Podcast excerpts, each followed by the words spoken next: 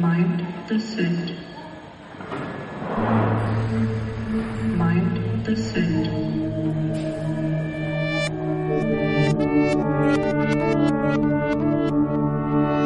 Herzlich willkommen zu Mindset Set, eurem Podcast rund ums Mindset. Und heute mit einer Spezialfolge, in der es nur bedingt um unser Buch geht, wie man Freunde gewinnt, die Kunst beliebt und einflussreich zu werden. Und äh, ja, ich bin Claudia und mit dabei sind unter anderem Kim, das bin ich. Das ist genau meine Stimme. die liebe Kim, habe ich heute anders äh, anmoderiert. Und dann haben wir noch jemand Drittes dabei, eine dritte Person. Isabel, hallo. Genau, Isabel, unser kompetentester Gast, den wir je im Podcast begrüßen durften. Ja, herzlich willkommen. Ich freue mich. Jefflon ist natürlich auch im Hintergrund mit dabei, denn wie wir spätestens seit der letzten Folge wissen, ist er sehr lernbegierig und nimmt alle Gelegenheiten mit, ein paar Learnings äh, einzusacken und weiter an sich zu arbeiten und sich zu optimieren. Und deshalb möchte er natürlich auch dieser Folge mit unserem Spezialgast lauschen. Jefflon kann inzwischen auch seinen Namen sagen und damit er es nicht vergisst, würde ich ihm das auch kurz, äh, also ihm wieder die Gelegenheit geben. Also, wie heißt du nochmal? Steve Jefflon Gateberg. Aber ihr könnt mich ruhig Jefflon nennen. Ja, hallo Jefflon. Hat er sich gut eingelebt mit seinen neuen Accessoires? Ja, ähm, ich weiß nicht, ob das zum Zeitpunkt, zu dem die Folge online ist, schon sichtbar ist auf unseren Kanälen.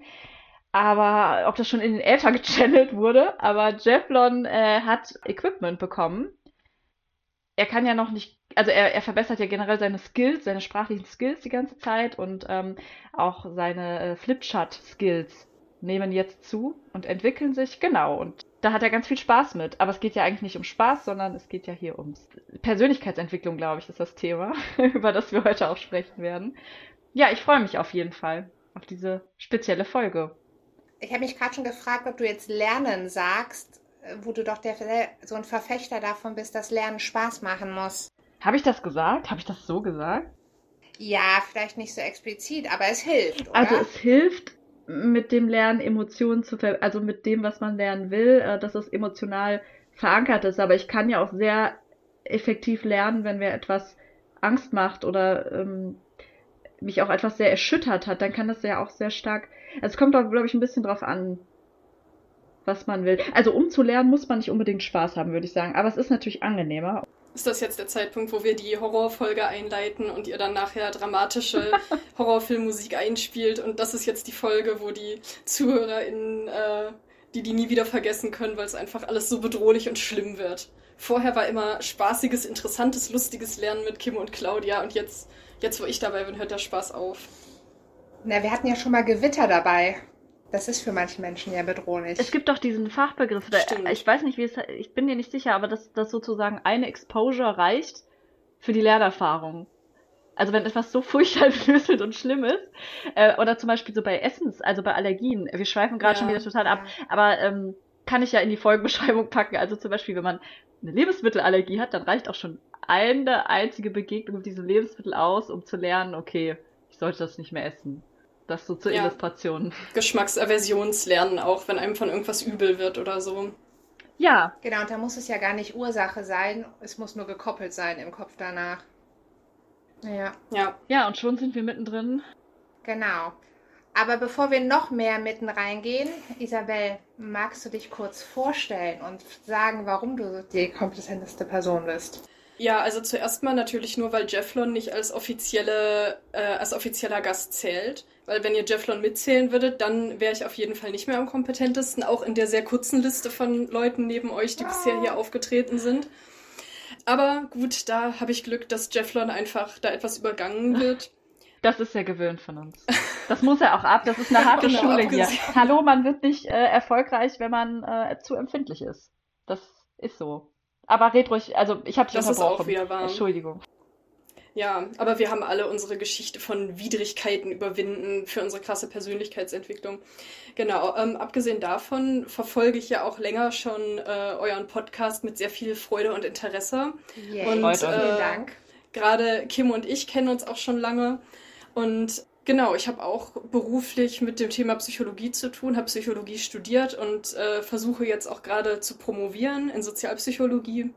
Und ähm, genau, dementsprechend interessiere ich mich einfach auch viel für psychologische Themen, unter anderem auch Sachen, die so in Richtung Persönlichkeitsentwicklung gehen. Die Airquotes kann man jetzt im Podcast nicht schlecht sehen, weil so wie ihr beide ja auch, finde ich, dass es bei dem Thema auch sehr viele Sachen gibt, die man kritisch sehen sollte und finde es halt immer interessant, diese Sachen dann näher anzugucken und so ein bisschen aufzudröseln, was davon ist Quatsch, was davon ist vielleicht hilfreich. Ähm, und das zu unterscheiden ist ja oft gar nicht so einfach, wie so oft im Leben.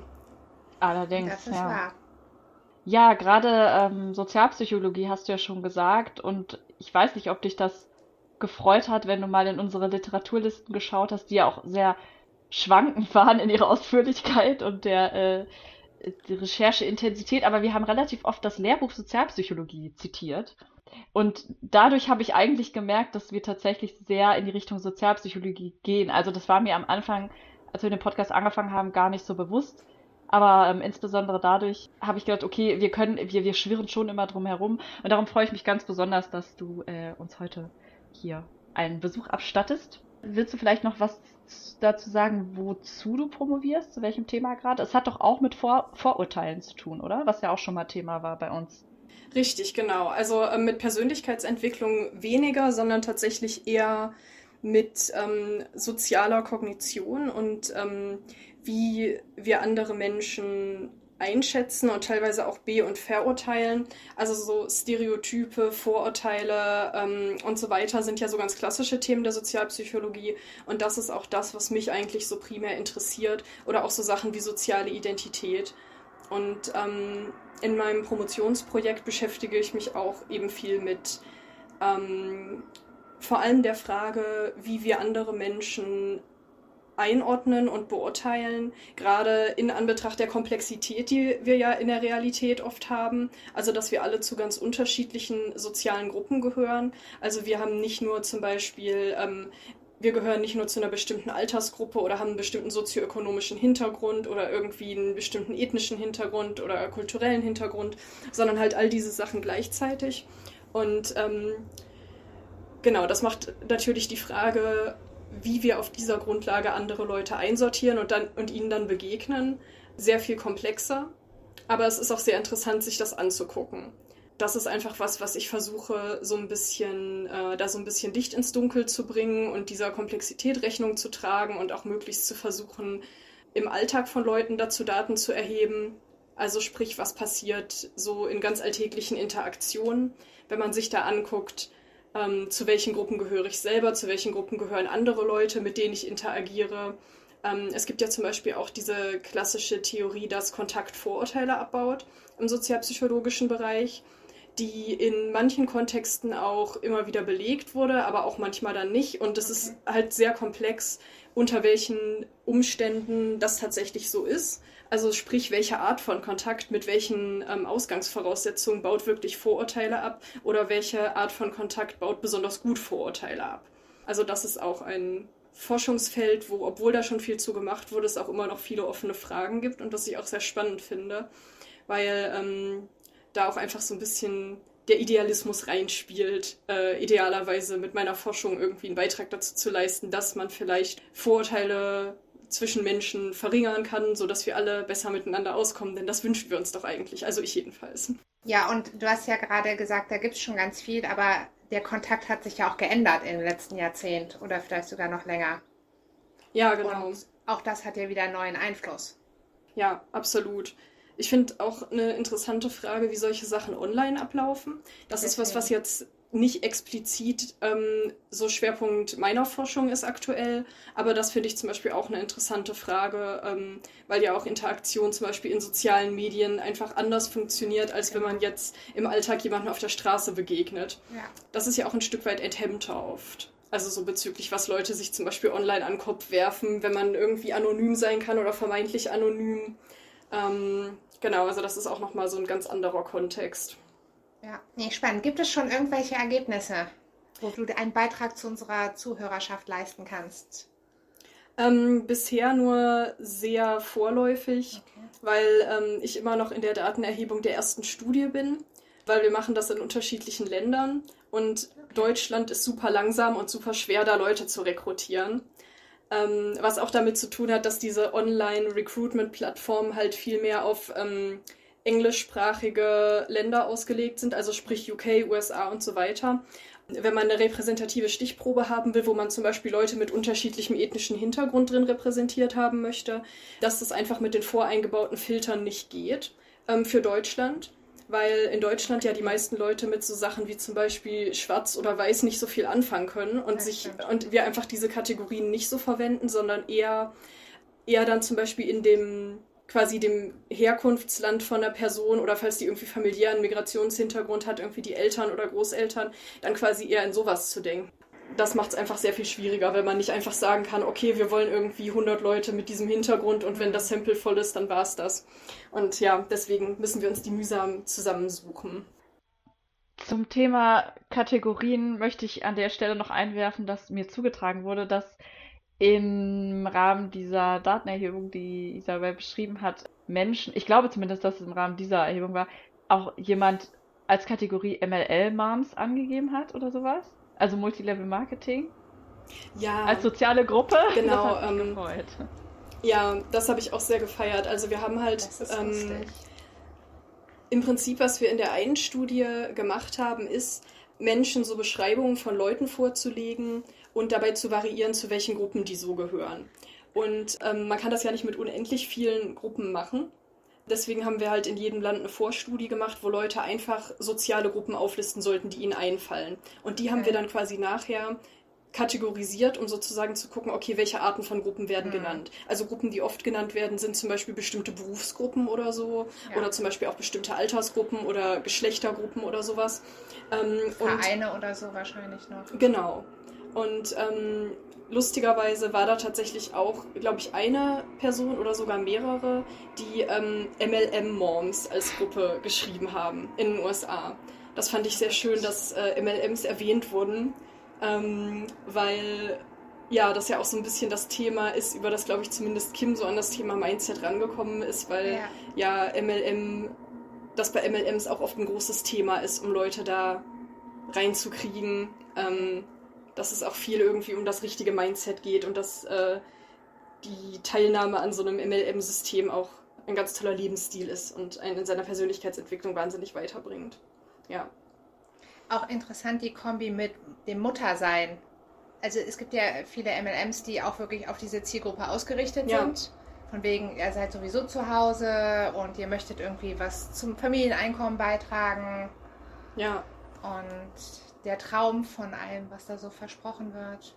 Ja, oder ja auch teilweise so ein bisschen schon mit so einem schlechtes Gewissen machen, so nach dem Motto, willst du nicht eine gute Mutter sein, die die ganze Zeit zu Hause arbeiten kann und bei ihrem Kind sein, statt ihr Kind wie eine verdammte Rabenmutter in die Kinderkrippe zu geben und dann für irgendjemand anderen arbeiten zu gehen. Deswegen solltest du jetzt bei uns einsteigen und äh, unsere tollen Haarprodukte zu verk äh, verkaufen, von denen man Haarausfall kriegt oder was auch immer, worum es gerade geht. Das ist ein völlig realitätsfernes Beispiel. Sowas hat es natürlich nie gegeben.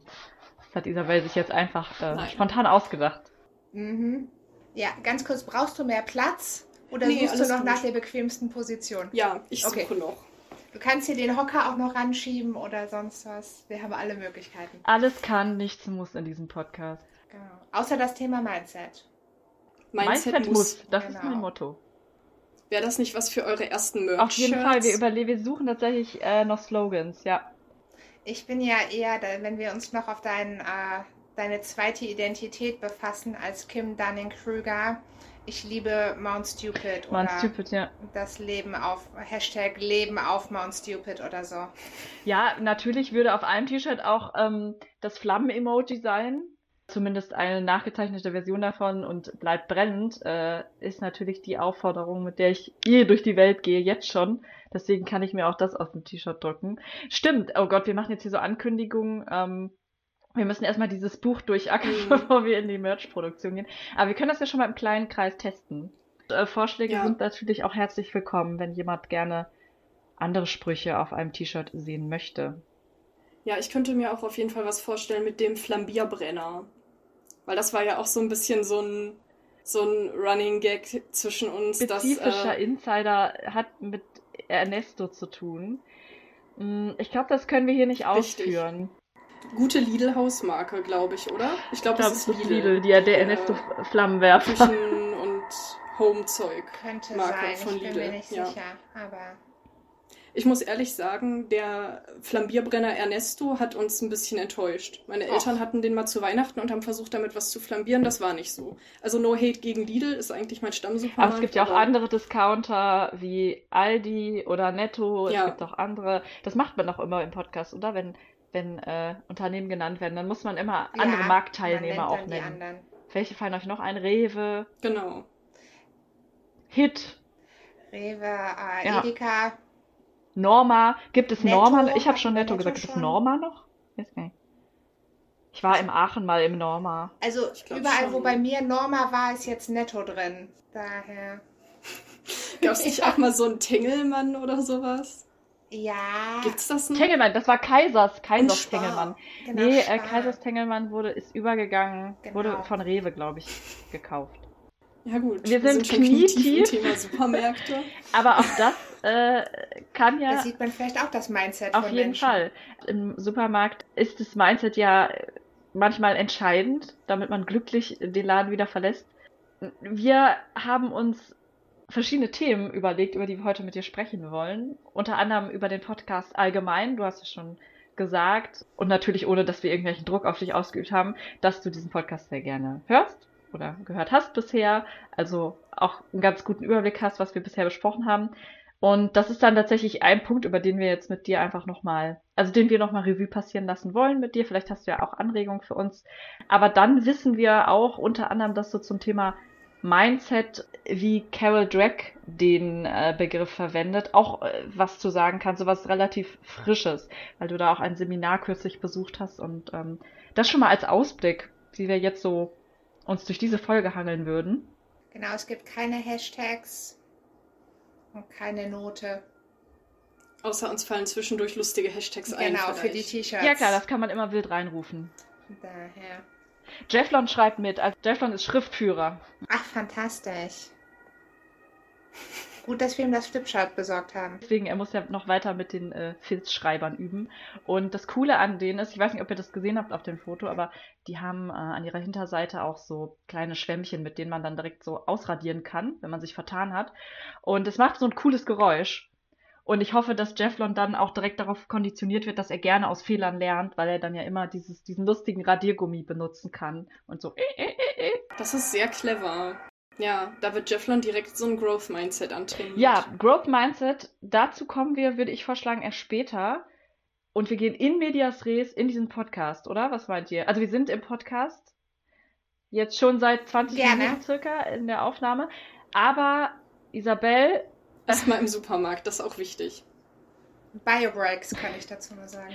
Isabel, bevor wir jetzt aber absolut konkret in Medias Res gehen, ähm, vielleicht erinnerst du dich daran, dass wir eine Zeit lang immer vor jeder Folge auch Disclaimer hatten, um irgendwas richtig zu stellen, was wir in der Folge davor gesagt haben und dann doch nicht so stehen lassen konnten. Und ich wollte dir als Ehrengast auch die Möglichkeit geben, dass du, wenn du jetzt nochmal auf unsere letzten 15 Folgen zurückblickst, ja, sagen kannst, Gibt es irgendetwas, was du so nicht stehen lassen kannst? Haben wir irgendeinen Stuss geredet, den du auf jeden Fall korrigieren musst oder etwas falsch oder verkürzt dargestellt? Ähm, dann hau das gerne jetzt schon raus. Hat dich irgendwas aufgeregt? Hm. Also aufgeregt glaube ich schon mal nicht. Das äh, habe ich meistens ganz gut im Gedächtnis, wenn mich irgendwas wütend gemacht hat. Also Okay. höchstens, also mich hat glaube ich sekundär manchmal das Buch ein bisschen aufgeregt, weil, weil es ja oft so ist, dass bestimmte Themen immer wieder auftauchen und dann war ich manchmal schon so ein bisschen, okay, ernsthaft, Dale, so jetzt kommt das dritte Kapitel zum Thema, Leuten aufmerksam zuhören, wirklich, muss das sein? Aber das hatte ja nichts mit euch zu tun, ihr könnt ja nichts für das Buch. Ich kann schon mal teasern, das begegnet uns auch noch ein paar Mal. Oh nein. Aber ähm, noch ein Teaser. Am Ende der Folge werden wir einen Vorschlag machen, wie wir vielleicht ein bisschen besser diese Redundanzen umschiffen können. Denn dafür, klar, wir haben keine Verantwortung für das Ja. Buch, aber wir haben schon mh, überlegt, dass wir doch ein bisschen Verantwortung dafür übernehmen sollten, was wir unseren Zuhörerinnen und Zuhörern zumuten. Und vielleicht können wir das doch ein bisschen abmelden, äh, abmildern. Also wir haben ein paar Ideen.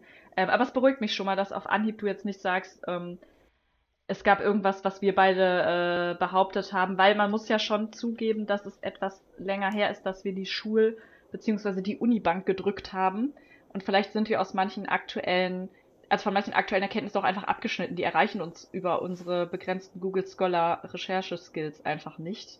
Ja, ich glaube tatsächlich, dass es ein, zwei Mal irgendwie so war, dass ihr am Rande irgendeine Studie erwähnt habt, wo dann bei mir direkt ansprang, oh, das war ja auch irgendwie so im Zuge dieser Replikationskrise, dass das sich nicht so ganz einfach durch die Bank weg bestätigen ließ.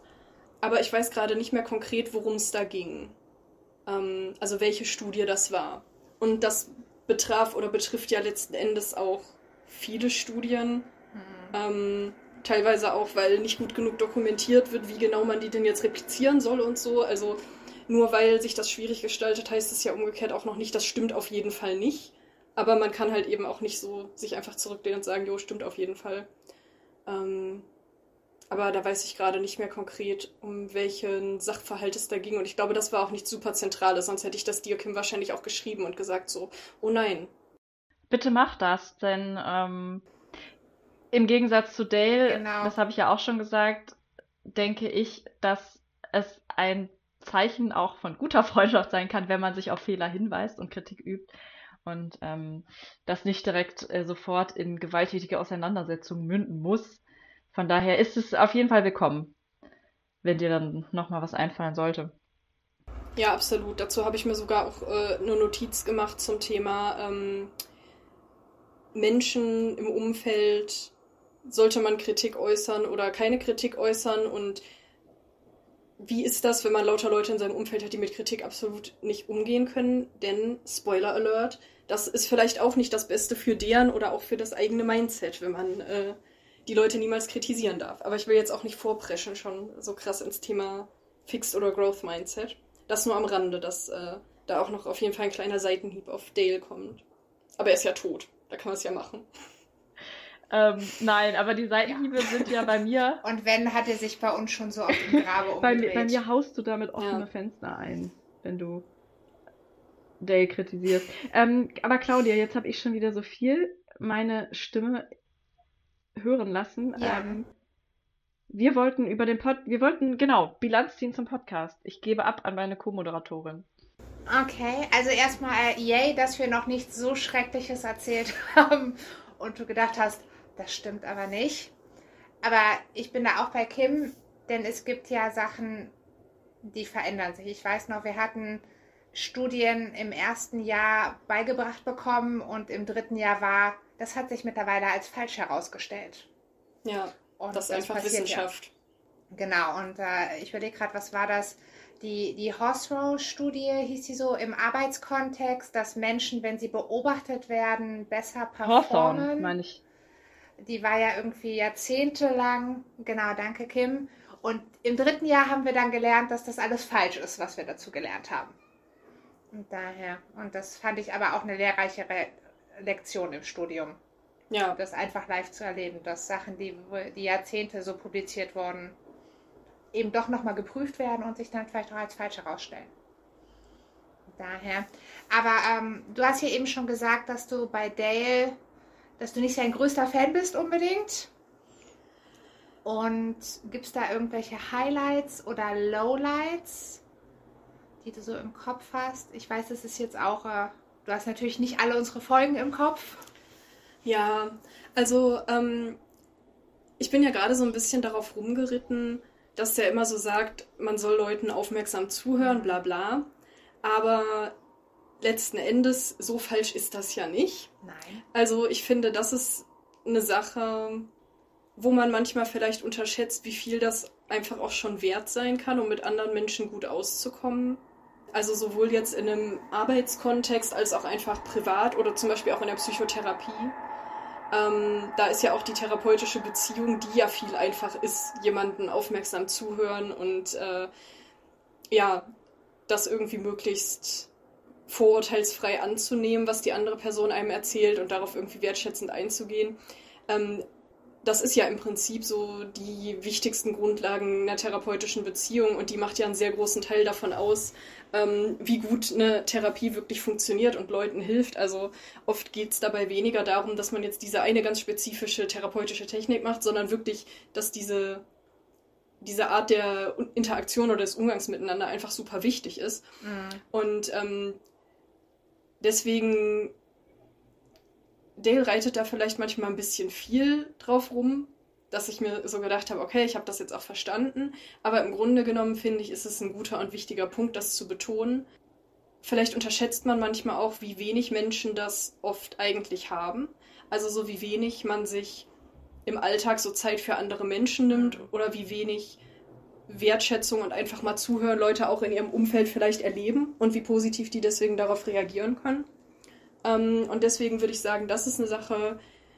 Ich weiß jetzt nicht, ob ich sagen würde, das ist das krasse Highlight, weil es ist auch einfach schon so ein bisschen sehr Grundlagenwissen der Psychologie, also fast Ja. schon so Truism, wo man einfach sagt, ja, das ist halt so, das weiß auch irgendwie jeder. Aber das so zu betonen, finde ich erstmal eigentlich nicht falsch. Es wird dann manchmal vielleicht eher schwierig, wenn es dann so in Richtung, wie authentisch bin ich dabei noch Mhm. geht. Bezüglich eben so Sachen wie, dass man nicht äußert, wenn man irgendwas auch mal kritisch sieht und so. Vielleicht, ich weiß gar nicht, ob das, ob das mein Lowlight wäre. Ich tue mich jedenfalls immer schwer damit, mit dieser Sicht, die, finde ich, auch in dem Buch öfter durchkommt, dass das Gegensätze sind. Mhm. Ähm, also, dass ich irgendwie empathisch und wertschätzend bin, versus ich kritisiere jemanden offen oder ich bin einfach ehrlich. Das muss Genau. ja gar nicht Kritik sein im Sinne von, dass ich jetzt sage, du hast das schlecht gemacht, aber ich bin einfach ehrlich. Andererseits wird man ja an jeder zweiten Ecke darauf hingewiesen, also bei Dale, dass alles aufrichtig und sincere und genuine sein soll. Und das ist eben doch ein Konf oder Ja, ähm, eine Dissonanz, die sich bei mir bis jetzt nie so richtig aufgelöst hat, weil ich verstehe nicht, also ich, ich sehe da die Andeutung, dass Dale erkennt, dass es die Gefahr gibt, unauthentisch zu wirken oder unaufrichtig, wenn man ein Verhalten zeigt, aber es nicht wirklich fühlt. Ähm, aber er erklärt für mich nie, wie man das zusammenbringt, also wie man all diese hilfreichen Verhalten, also in, im ja, Zusammenleben hilfreichen oder förderlichen äh, Verhaltensweisen zeigen kann, wie zum Beispiel zuhören, ähm, auch mal nette Dinge sagen dem Gegenüber, mitfühlend sein und trotzdem aufrichtig zu bleiben. Und ich, ich glaube aber nicht, dass sich da nie jemand zu Gedanken gemacht hat seitdem, äh, wie das gehen kann. Und ich finde es schade, dass er das nicht macht und frage mich, ob ich das vielleicht einfach nur nicht gerafft habe, also überlesen habe. Ob das irgendwo steht, tatsächlich in Dales Buch, wie man das zusammenbringen kann. Da bin ich gespannt, weil du es jetzt auch angesprochen hast, ähm, dass das ja kein Widerspruch sein muss, wie du das siehst. also zum Thema so, inwiefern das wirklich ein Gegensatz ist, dass man ehrlich ist oder dass man wertschätzend ist. Ja, aber auch, ob dir das in, bei Dale aufgefallen ist, dass er Vorschläge macht, wie man das zusammenbringen kann. Also ich verstehe halt, ich sehe halt in dem Buch, dass er an verschiedenen Ecken zeigt oder andeutet, es kann Probleme geben, also das kann ein Gegensatz sein und du sagst ja jetzt, nee, das muss kein Gegensatz sein. Also ich, ja, ich habe mich auch gefragt, ob du vielleicht äh, bei ihm noch irgendwas in dieser Richtung erkannt hast im Buch, dass er einem doch, vielleicht doch praktische Hinweise gibt. Also ich versuche immer noch ihm sozusagen Credits zu geben. Also, ich habe das Buch ja überhaupt nicht gelesen, sondern kenne das nur aus zweiter Hand von euch. Durch unsere Brille. Ja, also ähm, kann ich mich natürlich auch nur auf das beziehen, was ich aufmerksam in all euren Podcast-Folgen gehört habe. Und da ist mir sowas in der, in der Richtung tatsächlich nicht aufgefallen, dass es da wirklich darum geht, was ist denn, wenn ich ein Problem mit jemandem habe oder finde, die Person hat was falsch gemacht oder ich möchte vielleicht einfach nur irgendwie einen Verbesserungsvorschlag geben und möchte dabei aber auch irgendwie wertschätzend sein, weil eigentlich ist ja, so wie ich das verstanden habe, sein Lösungsvorschlag da meistens einfach nur, ach ja, halt doch einfach die Klappe, so wichtig kann das ja nicht sein. Okay, was ist aber, wenn es doch mal so wichtig ist? Ja. Wir wissen es nicht.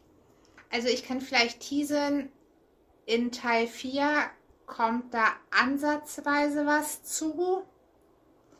Aber um jetzt auch nochmal auf das einzugehen, was du gerade angesprochen hast, Kim, ich habe das Gefühl, Dales Prämisse ist, zumindest bisher, immer wenn Menschen kritisieren, machen sie das auf eine schlechte Weise. Und deswegen bietet es den Gegensatz zu dem anderen. Und Ja. ein Problem, was sicherlich durch unseren Podcast bedingt ist, ist, dass wir das Buch ja sehr viel langsamer durchgehen, als das der Fall wäre, wenn ich das einfach so durchlese. Und Fragen, die bei uns auftreten, die vielleicht zehn Kapitel später beantwortet werden, das ist aber dann ein Jahr später bei uns. Daher, oder unter Umständen noch länger. Das sehe ich ein. Trotzdem bin ich der Meinung, dass man es den Lesern und Leserinnen einfacher machen könnte, indem man Bestimmt. die Dinge miteinander in Beziehung setzt. Also das ist klar, es ist jetzt kein wissenschaftlicher Aufsatz, aber ähm, ja, ich frage mich, also eigentlich wollte ich nur wieder selbstwertdienlich wissen, ob ich zu blöd bin oder ob euch das, also auch dir, Isabel, so ging. Eben, dass, dass man äh, das in dem Buch vergeblich sucht. Ja, Also danke für die Bestätigung. Aber äh, du hast natürlich recht, du hast es nicht gelesen, vielleicht würde es dir anders gehen, wenn du, ähm, wie Claudia sagt, tatsächlich das schnell hintereinander wegziehen würdest, die einzelnen Kapitel. Also das war für mich ja auch so eine Lessons learned bei unserem Vorpodcast, dass wir da über viele Sachen gestolpert sind, in Anführungszeichen, die mir bei dreimal Lesen vorher so nicht aufgefallen sind, weil das Kapitel hat drei Seiten. Da bin ich halt gedanklich zehn Minuten später schon wieder ganz woanders. Ja, aber äh, spannend, dass dein Highlight und dein Lowlight so nah beieinander sind, in Anführungszeichen. Und äh, interessant, ich hätte jetzt vermutet, dass du eher sowas wie Perspektivwechsel oder so ansprichst. Aber das Zuhören setzt natürlich viel früher an. Denn wie will ich Perspektivwechsel betreiben, wenn ich schon nicht zuhöre? ja, genau. Also ich würde sagen, Ja, ja. beiden Sachen sind sehr eng miteinander verknüpft halt. Ne? Ja. Also das Zuhören einem dabei helfen kann, einen Perspektivwechsel zu machen. Und wenn ich nicht richtig zuhöre, dann kann ich das eigentlich auch gar nicht. Genau. Dann gibt es irgendein wichtiges Oberthema, was, äh, was wir vergessen haben. Also gab es mal irgendeine Folge, wo du gedacht hast, ach, warum haben die Mädels denn nicht darüber gesprochen oder so? Mm, ja, auf jeden Fall. Ich weiß leider gerade das spezifische Beispiel auch nicht Schade. mehr. Aber ich glaube, das hatte ich schon mehrmals, dass ich dann dachte, okay, das erinnert mich jetzt an das und das. Und dann hattet ihr beide aber jeweils ganz andere Assoziationen dazu. Okay. Und ähm, das fand ich aber, also das fand ich eigentlich total cool und spannend dann auch. Weil man ja so denken könnte, okay, wir kommen alle aus einem grob ähnlichen Stimmt. Fachbereich. Ja, Und trotzdem ist das, was man vielleicht jetzt in seinem spezifischen Studium gemacht hat oder, oder was man in seinem spezifischen Job jetzt gelernt hat oder wofür man sich persönlich besonders interessiert hat, dass einen das in so eine unterschiedliche Richtung bringt. Hm. Okay. Wenn du uns da noch bereichern willst, darfst du uns das gerne dann natürlich demnächst schicken und sagen, mein erster Gedanke war das und das. Jetzt, wo du schon gesagt hast, du hast dann andere Assoziationen, das kann auch immer an dem Fachbereich sein, in dem man sich dann eben in den letzten Jahren bewegt. Mich würde interessieren, was du, wenn du das Wort Persönlichkeitsentwicklung hörst, sowohl fachlich, das ist natürlich vielleicht auch ein bisschen von ähm, persönlichen Erfahrungen, also im nicht beruflichen Kontext geprägt, aber was du unter Persönlichkeitsentwicklung verstehst, was du damit verbindest. Vielleicht könntest du dann auch nochmal, also tatsächlich bin ich mir gar nicht sicher, ob ob man sagen kann, das ist ein psychologischer Fachbegriff, Persönlichkeitsentwicklung. Ja, ich finde, das ist eine interessante Frage, weil es wird schon als psychologischer Fachbegriff verwendet, aber anders als außerhalb von Fachkreisen, weil Entwicklung an sich, würde ich sagen, oft das, was verstanden wird, was sich manchmal auch einfach so ergibt. Also zum Beispiel habe ich Persönlichkeitsentwicklung auch in Kontexten gehört, jetzt in wirklich im Psychologiestudium zum Beispiel, wo es darum ging, naja, die Persönlichkeit entwickelt sich ganz von selber auch irgendwie, dadurch, dass man halt bestimmte Lebensumstände hat. Teilweise gibt es da ja auch Sachen, die sich halt so über die Lebensspanne verändern und so. Genau, an die habe ich gerade gedacht. Genau. In verschiedenen Sch- Phasen. Ja, genau. Also, dass Ja. zum Beispiel Leute, die jetzt älter sind, im Alter oft verträglicher geworden sind. Ja. Ich wäre immer vorsichtig damit zu sagen, das ist allgemein so, weil Ja. man kann das ja immer schlecht trennen von Kohorteneffekten. Also gilt das für diese spezifische Generation Ja. Eben wegen den Umständen, unter denen die jetzt äh, ihr Leben äh, erleben oder gilt das generell einfach für ältere Leute? Ähm, genau, aber das ist ja einfach so eine Sache, die man oft beobachten kann, dass sich schon die Persönlichkeit ein Stück weit verändert über die Lebensspanne, wegen der unterschiedlichen Lebensumstände, unter denen man lebt oder halt ähm, unterschiedlichen Aufgaben, die man zu bewältigen hat und so. Im Allgemeinen in der Psychologie hat man da oft eher so einen weiter gefassten Begriff. Mhm. Wo es einfach darum geht, naja, die Persönlichkeit entwickelt sich, aber wodurch das jetzt ist, also ob das einfach ist wegen dem Kontext und ich passe mich dem halt an, oder setze ich mich wirklich hin und sage irgendwie, ich arbeite jetzt das, äh, keine Ahnung, in 30 Tagen zum krassen Alpha-Verkäufer äh, Selbsthilfebuch durch. Das würde halt alles unter Persönlichkeitsentwicklung fallen, aber letzteres ist meistens auch gar nicht so der Fokus. Während ich sagen würde, so im mehr Coaching-Bereich im weitesten Sinne, wird es ja schon als eine gezielte Beeinflussung Mhm. verstanden. Das heißt, ich setze mich hin und sage, ich möchte meine Persönlichkeit entwickeln. Dazu setze ich mir bestimmte Ziele, wo ich mich hinentwickeln möchte. Und dann unternehme ich sehr bewusst bestimmte Handlungen, um meine Persönlichkeit dahin zu entwickeln. Ja. Ich hätte jetzt auch gedacht, so an was man in der Entwicklungspsychologie ganz klassisch macht, wenn es eben auch vom Baby Ja, und die verschiedenen Sachen, die man halt auch bewältigen muss in seinen, wenn man dann zum Kleinkind wird. genau. Und, Als Baby hatten die meisten von uns ja auch eine andere Persönlichkeit als Genau. jetzt. Also würde ich mal hoffen. Jedenfalls ja, ist es, glaube ich, schwierig, wenn man als Erwachsener Ja. noch sehr nah persönlichkeitsmäßig an einem Baby dran ist. genau. Und dann kommt irgendwann Pubertät und das ist ja, wie du schon gesagt hast, ein viel, viel weiterer Blickwinkel, den man dann Ja. auf die gesamte Lebensspanne macht. Und der auch nicht zielgerichtet ist in dem Sinne. Ja, genau. Also es geht ja einfach an eine Anpassung an bestimmte Umstände, Genau. sozusagen. Ja. Ja. Ist ähm, Erik Eriksson da eigentlich noch aktuell? Oder ist er auch schon hätte ich vermutet. nicht mehr Also den, den man ich hatte? Eriksson noch in der Schule in Erziehungswissenschaften, Okay. aber im Studium Ja, nicht ich mehr. auch. Also Ach, ich okay. glaube, das ist auch nicht mehr so ganz aktuell. Wobei es kann auch sein, dass ich das, dass das mal angerissen wurde. Ehrlich gesagt fand ich Entwicklungspsychologie nie so spannend, weil ich Kinder nicht besonders gerne mag und nicht besonders interessant finde. Deswegen muss ich ehrlich sagen, dass ich, dass es auch gut sein kann, dass der angerissen wurde, also Eriksson, und dass ich das einfach vergessen habe. Also das war auch nie so mein Hauptthema.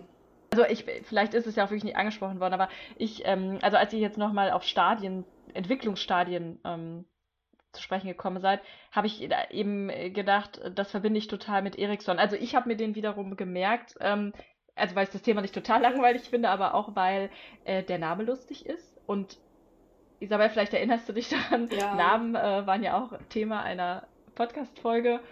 Ja, und manchmal habe ich so mit Namen. Also, aber auch ich, ich fand den einfach äh, witzig und ich glaube, deshalb ist es hängen geblieben. Und der hat doch auch eine interessante Biografie. War, ist es nicht der, wo ein Elternteil Jude war und der andere Elternteil dann sehr arisch angehaucht später und er dann auch flüchten musste und dadurch ja potenziell prädestiniert war, um sich mit dem Bereich Persönlichkeit zu befassen, weil er selbst so gestruggelt hat, hat er ja in sich schon ganz viele Konflikte potenziell. Ja, interessant, das wusste ich tatsächlich gar nicht. Also ich äh, weiß, glaube ich, gar nichts über Ericssons Hintergrundgeschichte.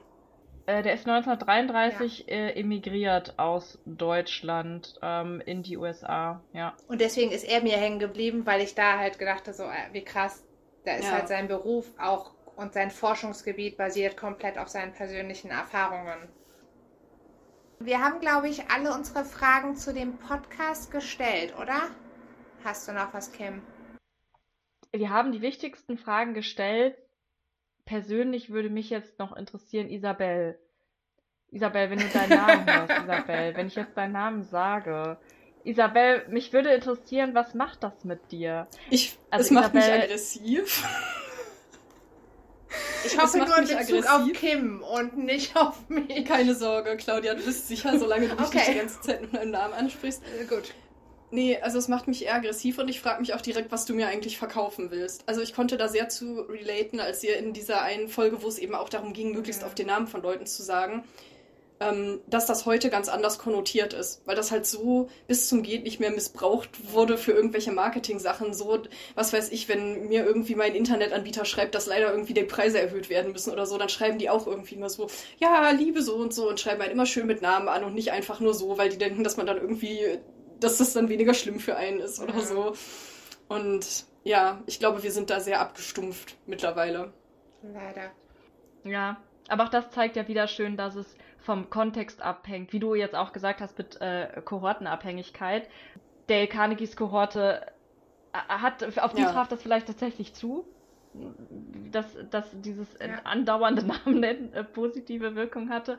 Ähm, und ähm, das finde ich auch, sollte öfters berücksichtigt werden, dass sich die Umstände, also die, die historischen Umstände dann auch manchmal einfach äh, auf individualpsychologische Wirkung, sage ich mal, äh, doch auch auf, auswirken können. Aber jetzt fällt mir noch eine Frage ein, die ganz egoistisch ist. Also äh, erstmal vielleicht für die Hörer zum Verständnis. Es gibt noch ein anderes Thema, was später kommen wird im Buch, wo es um Werbung geht, wo auch noch mal ganz deutlich ist, dass Dale anders groß geworden ist als wir Ja. und dann Ratschläge gibt, die danach auch exzessiv berücksichtigt wurden, bis wir geboren wurden. Und in dem Zusammenhang wird ja aber auch dieses Thema ganz viel loben und dann vielleicht grob Kritik anbringen und dann wieder loben. Weißt du, wer da der Urheber war von dieser Sandwich-Methode? Denn Dale nennt die nicht so, aber spricht die an und dann habe ich gedacht, oh Gott, war Dale der Urheber davon? Weil ich weiß gar nicht, wer sich das irgendwann mal ausgedacht hat. Ähm, das weiß ich tatsächlich auch nicht. Also ich meine, ähm, dass es tatsächlich auch so ist, von dem, auch noch vom aktuellen Stand der Wissenschaft, dass man sich oft eher, wenn man sich an was erinnert, zum Beispiel, was weiß ich, welche Art von Feedback habe ich bekommen, dass man sich an die besonders extremen Punkte erinnert Ja. und an das Ende auch nochmal besonders. Das heißt, es macht durchaus Sinn, vielleicht am Ende was Positives Mhm. nochmal zu sagen, damit die Person jetzt nicht total zerschmettert oder sauer äh, aus dem Gespräch geht. Andersrum kann man sich dann natürlich auch fragen, wenn ich jetzt in der Mitte was total Vernichtendes sage, dann bleibt das wahrscheinlich trotzdem hängen, weil das Ende Ja. überschreibt ja nicht alles und dann habe ich das vergessen, wenn jemand irgendwie in der Mitte sagt, irgendwie, also eigentlich war das alles total scheiße und äh, ich wünschte, ihnen wäre schon länger gekündigt worden, aber irgendwie, ich weiß nicht, die Schriftart auf ihren Folien fand ich schön. Und sie sind immer nett angezogen. Genau. Sowas. Äh, ja. Also ich fand schön, dass ihr sehr flüssig gesprochen habt Genau. und die Folien danke. fand ich auch schön. Okay, aber dann können wir von meiner Seite aus gerne zu Carol kommen, der Mindset-Dame. Und äh, da hast du ein Seminar besucht. Mm, genau.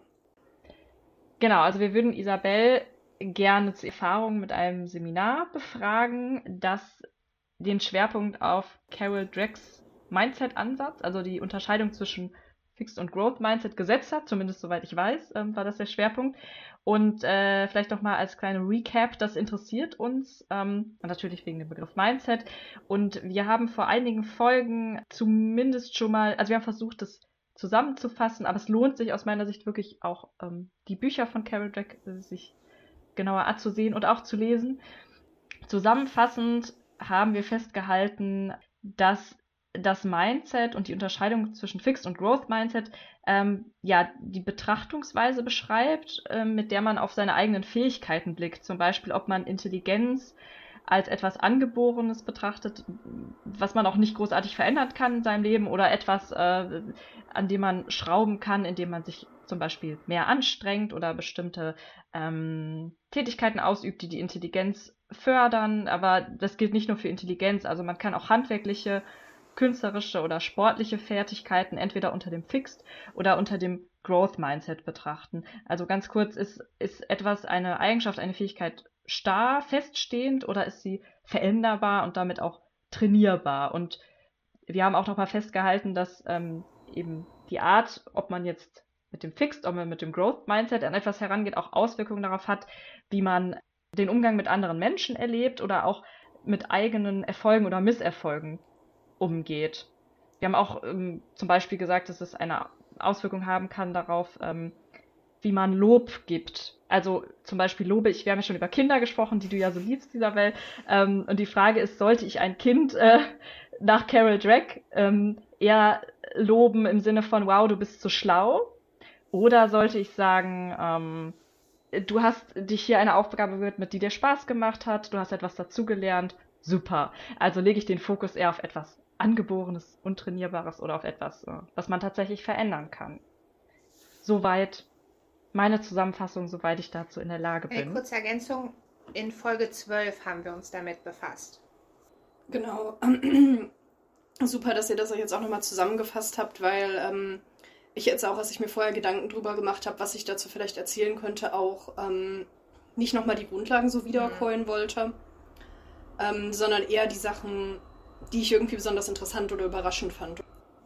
Ja, wo fange ich an? Wie war das Seminar denn aufgebaut? Vielleicht kurz, dass man so den Rahmen. Genau, also wir haben am Anfang halt auch so eine Einführung gehabt in dieses Mindset-Konzept äh, von Carol Drake vor allem. Ähm, aber es gab auch ein paar Exkurse in verwandte Themen, die dann eher auf anderen AutorInnen beruhten. Und dann ging es viel eben darum, wie kann ich mein Mindset verändern, wenn ich das möchte. Und tatsächlich ein weiterer Punkt, den ich vorher gar nicht so erwartet hätte, dass der damit reinspielt, was aber dann rückblickend auch Sinn gemacht hat, war, dass es darum ging, wie kann ich wirklich ein Gefühl von Zugehörigkeit haben mit anderen Leuten, statt mich eben nur an bestimmte, statt mich nur an bestimmte Erwartungen anzupassen. Also Okay. eben weil Mindset im Sinne von Fixed and Growth Mindset ja auch viel damit zu tun haben kann, dass ich Angst habe, von anderen Leuten bewertet zu werden oder ähm, abgewertet zu werden. Ähm, dass ich mir, also letztlich geht es ja oft auch um Beziehungsbedürfnisse dahinter. Mhm. Ähm, ich möchte gerne Lob, ich möchte gerne Anerkennung von anderen Menschen, ich möchte gerne dazugehören, was auch immer. Und ähm, das kann ja was sein, was gefährdet ist, wenn ich ein sehr starkes Fixed Mindset habe bei vielen Dingen und dann irgendwie denke, okay, entweder bin ich gut oder ich bin halt schlecht und jetzt bin ich halt schlecht und was sollen andere Leute denken und so. Ähm, und deswegen fand ich das tatsächlich sehr sinnvoll, da auch dann nochmal auf diese Beziehungsbedürfnisse einzugehen, die ja auch was damit zu tun haben. Mhm. Ja, finde ich interessant. Hätte ich auch überhaupt nicht dran gedacht, wenn ich jetzt an das Thema denke. Und ich weiß nicht, wie das in Ihrem zweiten Buch ist, aber im ersten Buch ist das auch gar nicht so Thema. Also meinst du mit dem, also mit dem ersten Buch meinst du Mindset? Das einfach Ich Mindset heißt? Genau. Ja, da ist es mir auch nicht so aufgefallen, also dass es um das groß auf Beziehungsbedürfnisse eingegangen worden wäre. Also es ist natürlich schon deutlich geworden, ähm, was es für eine Person bedeutet, wenn sie eben Misserfolg hat oder auch Angst vor Misserfolg. Ja, der Misserfolg ist noch nicht eingetreten, aber wird vielleicht erwartet und wie unterschiedlich ähm, man mit dieser Angst klarkommen kann, ähm, je nachdem, mit welchem Mindset man sich gerade bewegt. Das ist vielleicht auch interessant zu betonen, dass Carol Drake ja auch sagte, ähm, dass man zwischen mh, Fixed und Growth Mindset auch sich immer wieder bewegt. Also wir alle haben sowohl Anteile vom Fixed als auch vom Growth Mindset. Das ist auch äh, sind nicht klar, ähm, ja, das sind keine zwei Pole. Mm, Und das ist auch bereichsspezifisch, würde ich sagen. Ähm, also ich kann in einem Bereich ein sehr feststehendes Mindset von meinen Fähigkeiten haben und in einem anderen bin ich, ist mir das total klar, dass ich da ähm, hinzulerne und auch durch, durch Üben und Trainieren mich verbessern kann. Und äh, entsprechend, ähm, um darauf wieder zurückzukommen, auf die Beziehung, kann es ja auch sein, dass wir in unterschiedlichen Bereichen, also es für uns unterschiedlich Ja. schlimm ist zu versagen. Zum Beispiel im sportlichen Bereich macht mir das gar nichts aus, wenn jemand sieht, dass ich, äh, weiß nicht, nicht schön vom 3-Meter-Brett ins Wasser springen kann. Aber es ist für mich total schlimm, wenn ich äh, eine 3 in Französisch bekomme, eben weil ich da ein Fixed Mindset habe und denke, oh Gott, das heißt, ich bin doch eigentlich eine Sprachperson, aber jetzt habe ich nur eine 3 bekommen. Äh, das Ja. heißt, mein ganzes Leben hat keinen Sinn mehr, zugespitzt. Ja, und wir Soll haben auch vorkommen. in dem äh, Seminar ein bisschen über dieses, ähm, ja, dieses Problem gesprochen, dass man sich ja auch quasi dieses, dieses Mindset-Konzept so als eine sehr krass fixe Sache nehmen kann und dann irgendwie sagen kann, tja, ich habe halt einfach so ein krasses Fixed Mindset immer schon in allem, das ist voll scheiße, das wird auch nicht besser und so. Also, dass man da ja auch wieder so sehr schwarz-weiß denken kann und eben nicht, so wie du das gerade gesagt hast, Kim, das so ein bisschen aufschlüsseln nach, okay, in welchen Situationen, in welchen Bereichen denke ich denn eher so und in welchen denke ich eher so. Also wenn man halt dann sagt, okay, ich habe halt einfach so ein krasses Fixed Mindset, ähm, dass das ja auch nochmal auf einer Metaebene auch wieder Fixed Mindset ist, sozusagen. Ein doppeltes, Ja. sozusagen. Und ich finde auch, ähm, dass, äh, also das hat mich gerade auch noch dran erinnert, eben, äh, das ja auch ein Ausdruck von, von Fixed Mindset sein kann, dass man eben so sehr stark äh, schwarz-weiß denkt, zum Beispiel Mhm. bei Misserfolgen und halt irgendwie sagt, ja, entweder äh, entweder habe ich halt die Erwartungen erfüllt oder ich habe die halt nicht erfüllt. Und wenn ich die nicht erfüllt habe, ist das auf jeden Fall schlecht und das auch alles gleich schlecht. Egal, ob ich daraus vielleicht was gelernt habe oder ob ich dafür das nächste Mal jetzt besser machen kann oder so. Oder ob ich irgendwie, äh, ja, was auch immer. Ob ich halt einfach auch eine Weile trainieren muss, bis ich irgendwie das und das hinkriege. Und ja auch so diese Idee, dass es eine ganz klare beste Lösung gibt, sozusagen. Also das ist ja auch in dem Fixed sehr viel drin. Nicht nur Mhm. dieses entweder ich bin gut oder ich bin nicht gut, sondern auch es gibt quasi eine sehr feste Vorstellung davon, was ist gut. Und Genau, nicht, es gut ist gleich richtig gut. genau, und auch nicht, dass es mehrere ähm, Arten gibt, wie man was vielleicht gut oder richtig machen kann. Und das finde ich ist auch eben interessant, wenn man sich anguckt, wie ähm, das Mindset-Konzept dann in viel so, ja, ich sag jetzt mal böse, so Instagram-Coaches äh, durchgesickert ist, die dann halt irgendwie auf fünf Slides die krassen Tipps äh, servieren, wie du halt irgendwie dein Leben komplett umkrempeln kannst. Ähm, weil da werden ja auch oft eben sehr, ja, halt so ähm, Allgemeinlösungen für alle propagiert, sozusagen. Also so nach dem Motto, es gibt diese eine Art und Weise, wie du irgendwie eine coole Person bist, die irgendwie ihr Leben im Griff hat und klarkommt und irgendwie erfolgreich ist. Und mit diesen Schritten kommst du dahin. Und quasi das Ziel ist eigentlich das gleiche für alle mehr oder weniger. Und die Schritte, wie du dahin kommst, eigentlich auch. Ja, und da fand ich es einfach auch spannend zu sehen, dass das eigentlich in diesem Mindset-Begriff gar nicht so drin ist, sondern dass eigentlich eher im Gegenteil, dass man irgendwie sagen würde, eigentlich ist es vielleicht besser, wenn man sich da eben nicht so an was festbeißt und nicht irgendwie sagt, okay, ich will jetzt genauso sein wie diese Person und deswegen mache ich jetzt diesen Plan, äh, um dann genauso zu werden. Okay, also fürs Protokoll, Jefflon, schreib bitte mit. Das heißt, du sagst, es gibt gar nicht das richtige Mindset. Zumindest wenn man Carol Drake und ihrem Ansatz folgt und sagt, man möchte aus dem Fixed Mindset raus, eher zum Growth Mindset und ja, unterschreibt das sozusagen, ähm, dann müsste man den Schluss ziehen, es gibt gar nicht das eine richtige Mindset, das man anderen dann vermitteln kann und was für alle auf jeden Fall zum Erfolg führt. Das gibt es gar nicht. Ja, könnte man vielleicht so sagen. Also vielleicht auf so einer, vielleicht auf einer Metaebene, dass es schon vielen Leuten gut tun würde, mehr Growth Mindset zu haben. Ähm, aber dass halt, wie genau das dann aussieht für einen, dass das halt unterschiedlich sein kann. Und, und auch was man dann damit macht, sozusagen. Ähm, also ob jetzt alle irgendwie das Mindset nutzen müssen, um sich irgendwie mit ihrem äh, in ihrem Network-Marketing-Bereich äh, krass hochzuarbeiten. Oder ob man mit dem Mindset vielleicht auch was ganz anderes machen kann und eine ganz andere Art von Mensch sein kann, aber doch auf die eigene Art und Weise nach den eigenen Maßstäben erfolgreich sozusagen. Ich dachte gerade, vielleicht kann man es auf mentale Flexibilität so ein bisschen herunterbrechen, die ja in vielen Situationen hilfreich ist. Ja, Und dann ja auch wieder mit Loslassen und eben flexibler Anpassung zusammenhängt.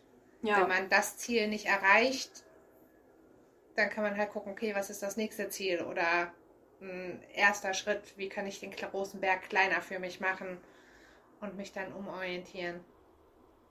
Ich höre in letzter Zeit öfters den Begriff Ambiguitätstoleranz. Ich weiß noch nicht, ob das ein Trendbegriff ist oder ob nur ich wieder spät am Trend bin und das jetzt erst mitbekommen habe. Also in pädagogischen Kontexten, dass man Ambiguität, also Uneindeutigkeit, aushält. Also die Toleranz hat, Ambiguität zu ertragen. Ähm, das habe ich in letzter Zeit immer wieder häufig gehört als Schlüssel zum, also wie gesagt, in, in pädagogischen Kontexten, ähm, dass das etwas ist, was Kinder oder Jugendliche oder auch Erwachsene brauchen, um äh, gut durch die Welt zu kommen und auch halbwegs ähm, zufrieden und mental gesund und auch ähm, in dieser Welt, wie sie jetzt gerade ist, äh, nicht zusammenzubrechen. Ja, dass da eben Ambiguitätstoleranz helfen kann. Und das hat mich jetzt so an diese mentale Flexibilität äh, auch erinnert. Gesehen unserer aktuellen gesellschaftlichen Situation und der Herausforderungen ist das aktuell natürlich jetzt auch wieder was, was man sehr braucht. Oder was ein Gegenpol zu dem ganzen Bedürfnis nach Vereinfachung. Und da bin ich auch mein neuer Lieblingsbegriff, die Kausalitätsbedürftigkeit von Menschen, die ja häufig zu Vereinfachungswünschen führt. Wobei ich auch hier sagen muss, ich finde es wichtig, dass man, ähm, also wenn man erkennt, dieses Kausalitätsbedürfnis steht uns oft im, im Weg und ähm, führt vielleicht nicht äh, dann, äh, wenn man das so hart durchzieht, oder es führt zu Problemen, es führt zu Irritationen. Aber ich finde ähm, wichtig, dass man dann trotzdem sagt, na gut, dieses Kausalitätsbedürfnis haben wir aber in der Regel nun mal, ne? Also das ist nicht. Nein, nein, das ist sehr menschlich, dass wir das. Das wäre ja dann auch nicht mehr ambiguitätstolerant. Dann, wenn man dann auf der Metaebene ambiguitätstolerant ist, da muss man ja auch sagen, ja, dieses Kausalitätsbedürfnis ist vielleicht manchmal was, was ein äh, was einen vielleicht nicht die günstigsten Entscheidungen treffen lässt oder so. Ähm, was einen vielleicht dazu bringt, dass man sich irgendwie wünschte, Sachen wären einfacher und eindeutiger. Aber gleichzeitig ist es ja auch nicht sehr ambiguitätstolerant zu sagen, ja, dann muss das halt weg. Ist das falsche Mindset. Ja, genau. Und das ist auch ein interessanter Punkt, dass das jetzt gerade nochmal so aufkam, weil ich darüber auch noch so ein bisschen nachgedacht habe. Weil du, Kim, mir ja auch vorher gesagt hast, dass ihr generell auch so ein bisschen über den Begriff Persönlichkeitsentwicklung sprechen, philosophieren wolltet. Wolltet ihr philosophieren? Ich weiß nicht, ihr müsst jetzt philosophieren. Ich bin jetzt da, Ja, jetzt ist philosophiert. okay. Ähm, und das haben wir gerade auch schon so ein bisschen getan, aber da habe ich auch noch mal viel drüber nachgedacht, dass ich finde, oft eben so diese Ambiguität, die da drin ist, ähm, verloren geht. In, ähm, sage ich mal, vielen so sehr vereinfachten Anwendungsbereichen. Äh. Eben, wir haben ja gerade schon drüber gesprochen, es gibt einmal Veränderungen, die vielleicht einfach passieren, weil wir uns an andere Lebensumstände anpassen. Natürlich kann ich auch selber eigeninitiativ sagen, okay, ich möchte mich jetzt gezielt verändern, aber ich bin ja trotzdem immer irgendwie quasi meinen Umständen auch ausgeliefert auf eine Weise. Natürlich nicht völlig, dass ich irgendwie überhaupt nichts ändern kann, aber eben auch. Und das ist ja auch was, was einen einfach beeinflusst, selbst wenn man sich vielleicht selber dann auch wieder Ziele setzt und sagt, ich möchte gezielt das und das machen, aber die Mhm. Umstände sind halt trotzdem auch da. Das fand ich auch spannend, dass Carol Dweck das auch in ihrem Buch explizit anerkennt und sagt, dass die Umstände einen großen Einfluss auch darauf haben, was wir erreichen können. Ähm, eben, was für eine Ausgangssituation haben wir, welche Möglichkeiten haben wir überhaupt. Was finde ich auch oft zu kurz kommt. Hm. Also manchmal könnte man meinen, das richtige. Genau, manchmal könnte man meinen, das richtige Mindset haben, bedeutet halt einfach, wenn man sich nur mal auf den Hosenboden setzt und sich genug anstrengt, dann können wir alle übermorgen der neue Elon Musk sein. Und die Leute verkennen einfach total, Das wird ja auf wie Instagram massiv vermittelt, ja. viel Glück man haben muss und wie viel Privilegien man auch einfach haben muss, um das zumindest halbwegs einfach schaffen zu können. Und es gibt Ja. natürlich immer Einzelfälle von Leuten, die trotz extrem widriger Umstände krasse Erfolge haben und so. Aber für die allermeisten Leute, selbst die, die ein gutes Mindset haben und sich richtig reinhängen, ist es einfach nicht so einfach. Und das fand ich interessant halt zu sehen, dass äh, Drake das auch explizit so sagt, weil das Mhm. oft so, finde ich, in der Darstellung, in, sag ich mal, viel weniger seriösen Coaching so total fehlt. Das ist einfach nur so, okay, das richtige Mindset und du wirst sofort Milliardär. So, auf jeden Fall. Egal, was sonst ist. Egal, wer du bist, woher du kommst, egal. Ja, Und äh, ja, das stimmt. und das, das ist vielleicht auch sowas wegen, wegen geringer Ambiguitätstoleranz sozusagen. Also, dass, wenn man halt nur diese beiden Pole hat und das so schwarz-weiß sieht und sagt, entweder ich bin ein hilfloses Opfer meiner Umstände und wenn es mir jetzt gerade nicht gut geht und ich mit meinem Leben nicht zufrieden bin, dann wird das halt für immer so sein. Mhm. Natürlich ist das kein schöner Gedanke. Ähm, und wenn halt das Gegenteil ist, ich kann mich jetzt auf meinen Hosenboden setzen und mein Leben komplett umkrempeln und irgendwie übermorgen total reich und schön und berühmt und beliebt sein. Und wenn man halt nicht damit klarkommt, irgendwie, dass die Realität wahrscheinlich irgendwo dazwischen liegt und das auch je nach Fall unterschiedlich sein kann und so, ähm, sondern man halt eine einfache Antwort haben will, die entweder ist, entweder bin ich Opfer meiner Umstände oder ich bin überhaupt nicht an meine Umstände gebunden, dann kommt halt wahrscheinlich sowas dabei raus.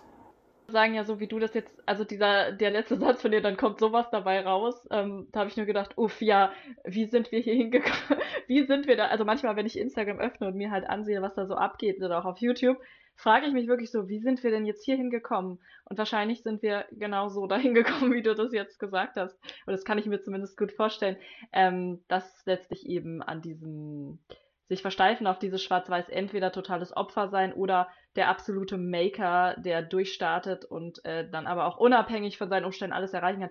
Diese Gegenüberstellung dieser beiden ähm, Personas, die es ja in der Realität so selten gibt, weder das eine noch das andere, dass das die Wurzel allen Übels ist. Das wollte ich jetzt Ja. auch nochmal festhalten. Ja.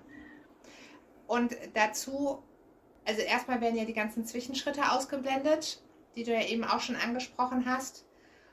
Und da könnte man vielleicht auch sagen, dass der Kernaspekt des Growth Mindset ist, dass es mich durchhalten lässt. Weil ich weiß, okay, die Realität ist so, das wird alles länger dauern, aber ich kann es trotzdem noch schaffen, wenn ich genug kleine Schritte immer einen vor den anderen mache, mal wieder zurückfalle, dann wieder eine Strecke nochmal gehe, wie das halt so ist, aber eben dranbleibe und mich nicht entmutigen lasse. Dadurch, dass ich dieses überhöhte, unrealistische Ziel habe und eben denke, das müsste es sofort von 0 auf 100 und dabei vergesse, dass zwischen 0 und 100 halt noch 99 Zahlen sind, die ich vielleicht auch noch alle durchgehen muss. Ja, und man muss ja in der Zeit, die man unterwegs ist, auch noch leben. Also Genau. wenn man jetzt so, wenn man da jetzt so rangeht, dass man einfach denkt, es gibt ein fixes Ziel, das will ich erreichen und dann ist mein Leben halt geil. Dann bin ich endlich reich und alle mögen mich und alles ist toll. Ähm, letzten Endes weiß man ja nie, ob man dieses Ziel jemals erlebt. Also es kann ja immer was passieren. Man kann ja irgendwie, bevor man das Ziel erlebt, einfach irgendwie von einem Auto platt gefahren werden oder so. Ja, Und selbst wenn es jetzt nicht so drastisch ist, manchmal läuft es halt anders als geplant. Und ähm, ich finde, in diesem Begriff wachsen, also Growth, ist ja auch viel mehr sowas drin von, dass es dieses Ziel, wo man dann fertig gewachsen ist, eigentlich so nicht gibt. ja, Und ich finde, das stößt einen auch nochmal viel mehr darauf, dass man eben auch, dass es ja irgendwie auch kein Leben ist, einfach zu sagen, ich lebe für diesen Tag in der Zukunft, wo ich es endlich geschafft habe. Und jetzt arbeite ich mich jeden Tag kaputt dafür, dass ich dann irgendwann vielleicht da bin, wenn ich diesen Tag noch erlebe. Und wenn das halt überhaupt alles auch so funktioniert, vielleicht auch nicht, naja, mal gucken. Das ist, äh, finde ich, irgendwie etwas, etwas mager. Jedenfalls, wenn es dazu eine Alternative gibt und wenn man dazu eine Alternative sieht. ja. Schön, dass du es nochmal übersetzt hast mit wachsen, denn wenn man dann jetzt an Pflanzen denkt, da ist ja eben, oft muss sich ja erstmal das Wurzelwerk bilden, bevor überhaupt was nach vorne kommt, also dass man was sieht, was über der Erde ist. Und das steckt ja da auch wieder drin. Ich muss ganz viel in mir vielleicht machen, bevor ich irgendein Ergebnis sehen werde. Ja, Aber ich muss halt trotzdem jeden Tag gießen, denn sonst sehe ich nie ein Ergebnis. Und darauf vertrauen, dass wenn ich vielleicht vier Monate jeden Tag gieße, irgendwann dann ein kleiner Sprössling kommt oder so. ja, Ja, und mit diesem Bild der Pflanze ähm, und dem, was ihr angesprochen habt, was ist dann letztendlich, was ist eigentlich das Ziel dieses Wachstums? Mhm. Ja, also wann ist die Pflanze fertig? Da sind wir schon, das sehe ich schon aus, so wie, ja, wir sind da irgendwo im Philosophieren, aber ich finde trotzdem, dass es total relevant ist, diese Art des Philosophierens, wenn wir ähm, diesen Podcast betreiben, äh, über die, diese ganzen Mindset-Phänomene und aber auch über Dales Buch jetzt im Konkreten, weil, das habe ich schon ganz zu Anfang gesagt, es kommt für mich, es steht und fällt auch vieles damit, was definieren wir denn als Erfolg? Was ist denn beliebt und einflussreich zu werden? Kann man vielleicht operationalisieren in, keine Ahnung, so und so viele Freunde, die und die Gehaltsstufe, aber für viele Menschen ist dieses Glücklichsein und Zufriedensein ja gar nicht so operationalisiert Ja, und so konkret. Und ich glaube, dass es vielen auch, oder ich, ja, ich kann mir schon vorstellen, dass es vielen helfen würde, dieses mein eigenes Leben und mein Lebensziel eben nicht als diesen einen fixen Punkt zu sehen, sondern als sowas wie eine Pflanze. Ähm, ich glaube, dass das für viele auch viel Druck einfach aus dem Leben nehmen würde, Mhm. was für Leid einfach so, also für, was wirklich aktuell einfach für, für vielleicht unnötige ähm, Sorgen äh, sorgt, ja, und unangenehme Gefühle einfach, die man nicht haben müsste. Gefühle sind ja auch einfach sehr, sehr wechselhaft. Teilweise ja auch sehr kurzlebig. Und auch das muss man sich da ja, also da wird ja so gesagt, das ist dann so ein Dauerzustand, wie ewiges Glücklichsein oder so. Und dann lebten Und- sie glücklich und zufrieden bis an ihr Lebensende. Und da sind wir Menschen nicht für gemacht, dass wir dauerhaft glücklich sind. Ja, das ist ja auch tatsächlich eben auch das, was die Forschung zeigt, zum Beispiel mit diesen Studien bezüglich, wenn Leute besonders krasse Lebensereignisse erleben, beeinflusst das wirklich nachhaltig langfristig deren Stimmung? Meistens nicht. Wenn Leute im Lotto gewinnen und denen ging es vorher ganz gut, dann geht es denen irgendwie für ein paar Monate halt richtig gut und irgendwann geht es denen wieder ganz gut. Und wenn es einem vorher scheiße ging, dann wird es einem wahrscheinlich auch wieder scheiße gehen. Also vielleicht Ja. hebt irgendwie der Lottogewinn zwischenzeitlich die Stimmung, aber wahrscheinlich auch nicht auf ewig. Und ich glaube, genauso ist es wahrscheinlich auch, wenn man irgendwie, weiß ich nicht, seine, seine erste Million gemacht hat. Endlich toll. Aber wenn man halt massive Probleme mit sich selber hat und eigentlich mit seinem Leben nicht wirklich zufrieden ist, dann wird das auch nur kurzfristig die Stimmung heben. Ja, es gibt halt keinen Zauberstab. Und Geld ist auch kein Zauberstab. Ich fand das sehr lustig, dass bei einer dieser Studien wohlgemerkt auch nur, ich weiß nicht, ob das bei einer Meta-Analyse auch noch rauskommen würde, bevor jetzt alle direkt äh, irgendwie in die Klinik rennen, ähm, dass die einzige Sache, die nachhaltig die Stimmung von Leuten wirklich ein bisschen signifikant gehoben hat, Brust-OPs waren. Das fand ich, das fand ich sehr seltsam in dieser Studie. Es wurde auch nicht näher drauf eingegangen, warum. Also, wie gesagt, ich würde mich auch nicht darauf verlassen wollen, denn das ist nur eine Studie und wir brauchen immer idealerweise mehrere Studien. Also bitte lasst euch jetzt nicht alle direkt operieren, weil ihr Teste denkt. das doch mal für uns. Zeig vollen Einsatz für den Ja, Podcast. aber das, äh, das war das Einzige. Ja. Und so Sachen wie irgendwie heiraten oder Lottogewinn halt nicht. ja. Also, denkt mal drüber nach. In unserer ersten Staffel für du wei äh, von Du weißt schon, habe ich ja sehr darüber Ja. gelacht, dass er eben äh, das unter dem gemachten zusammenfasste, gemachte Brüste. Äh, einfach dieser Ausdruck. Ja. Aber dann auch, ich habe tatsächlich dieses Ge Ergebnis auch sehr in Zweifel gezogen und musste dann einsehen, okay, es kam in dieser Studie raus. Ähm, Aber da ja, waren mich es nicht auch nur Brust-OPs, sondern auch andere Schönheits-OPs, oder? Ich meine, ja, genau, es ging allgemein um, also auch Nasen-OPs waren da drunter. Ähm, aber auf jeden Fall kosmetische Chirurgie, also nichts, was jetzt wirklich, sag mal, man hat eine lebensbedrohliche Krankheit und die Operation heilt ein. Äh, das war nicht gemeint, sondern es waren OPs, die wirklich rein ähm, die ästhetische Selbstwahrnehmung, also wie schön man sich findet, äh, verändert hat. Interessant. Ja, wenn wenn es halt mit meinem Business nichts wird und hier auch mit dem Podcast, es bleibt ja immer noch eine Option. Dich operieren zu lassen oder andere Menschen damit sehr glücklich zu machen.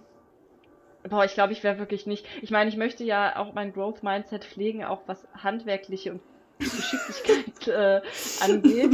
Aber ich, deswegen sage ich jetzt nicht, ich, ich bin nicht geschickt mit meinen Händen, aber ich könnte mir vorstellen, dass es für mich sehr lange dauern würde, bis ich wirklich ähm, gute Chirurgin wäre und ähm, mich an die Gesichter von Menschen wagen könnte. Deswegen, ich glaube, das, das schaffe ich vielleicht in diesem Leben nicht mehr. Du kannst dich auf die Brüste spezialisieren, da ist vielleicht weniger Feinmotorik. Ja, Na, sag das mal nicht. Also, Nein, das stimmt, das geht ja irgendwie durch den Bauchnabel oder so, damit es keine Narbe gibt. falls jetzt doch Minderjährige zuhören sollten, was mich echt überraschen würde, aber ähm, Wer weiß. wir unterstützen das natürlich nicht. Hier nochmal der Disclaimer. Nicht zu Hause einfach OPs. ausprobieren. Ist nichts, was wir empfehlen. Ja, nicht nur nicht zu Hause, sondern ich glaube, in den meisten Fällen ähm, gibt es Alternativen trotzdem durchzumelden. Ne? Also jeder, wie er meint, aber auf jeden Fall nicht unter 18 aber hier Leute. hören bestimmt Minderjährige zu. So 16-Jährige, die schon ihr erstes Startup gegründet haben und so. Die neuen Christian Lindners. Die lachen sind- bestimmt über uns und sagen, ah, das kann bei denen nichts mehr geben. Ich habe ja gesagt, die haben uns über den Algorithmus gefunden. Ja. Wir hashtaggen ja immer Ja, fleißig Mindset. und dann denken so. die, jetzt haben sie endlich was gefunden und sind da total enttäuscht. Dass es gar nicht darum geht, wie man irgendwie. Wie man eine Million kriegt. Ja, Tja. naja. Aber wir haben es als Disclaimer in unserer Beschreibung. Ja, und es geht immerhin darum, wie man glücklich in seinem Leben wird. Genau. Und so. Ja, ähm, ja, ich, ich kann mir immer noch nicht so richtig vorstellen, wie das Seminar ablief, muss ich gestehen. Also es, ähm, könntest du noch mal, ähm, wir haben jetzt super viel über die Inhalte Mhm. gesprochen und auch was dich vielleicht überrascht hat beim Carol Jack Seminar. Aber kannst du noch mal kurz sagen, wie das wirklich, also in welchem Rhythmus, äh, wie das verteilt war und was ihr genau gemacht habt? Also habt ihr nur wirklich, war das eher was Passives, hat man konsumiert oder musste man auch selbst in irgendeiner Form, ja, sich mit seinem eigenen Mindset auseinandersetzen Mhm, aktiv? Also wir hatten mehrere Termine am Anfang äh, jede Woche. Ich glaube drei oder viermal. Ähm, und dann nochmal. einen Tag oder? Ähm, das war jeweils nur ein paar Stunden, also Okay. vormittags mal irgendwie, ich glaube so drei Stunden vielleicht oder so.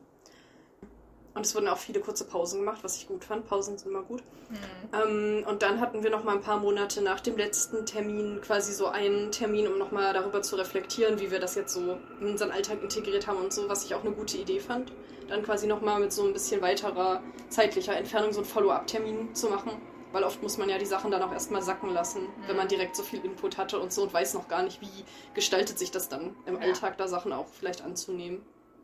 Ähm, und es war immer so ein bisschen theoretischer Input, aber wir haben auch viel ähm, über Sachen diskutiert. Also die ähm, Dozentin, die ich auch äh, sehr gut fand, hat uns dann auch immer irgendwie so gefragt, okay, was, was jetzt unsere Assoziationen dazu sind oder was wir davon halten, ob wir das für uns als passend empfinden, was sie gerade irgendwie vorgestellt hat oder halt nicht und so. Ähm, das fand ich auch gut, dass nicht einfach davon ausgegangen wurde, dass alle sofort sagen Ja und Amen und natürlich und so. Hätten wir alle Dale Carnegie gelesen, dann hätten wir natürlich gesagt, oh ja, natürlich, Sie haben natürlich recht, Frau Dozentin.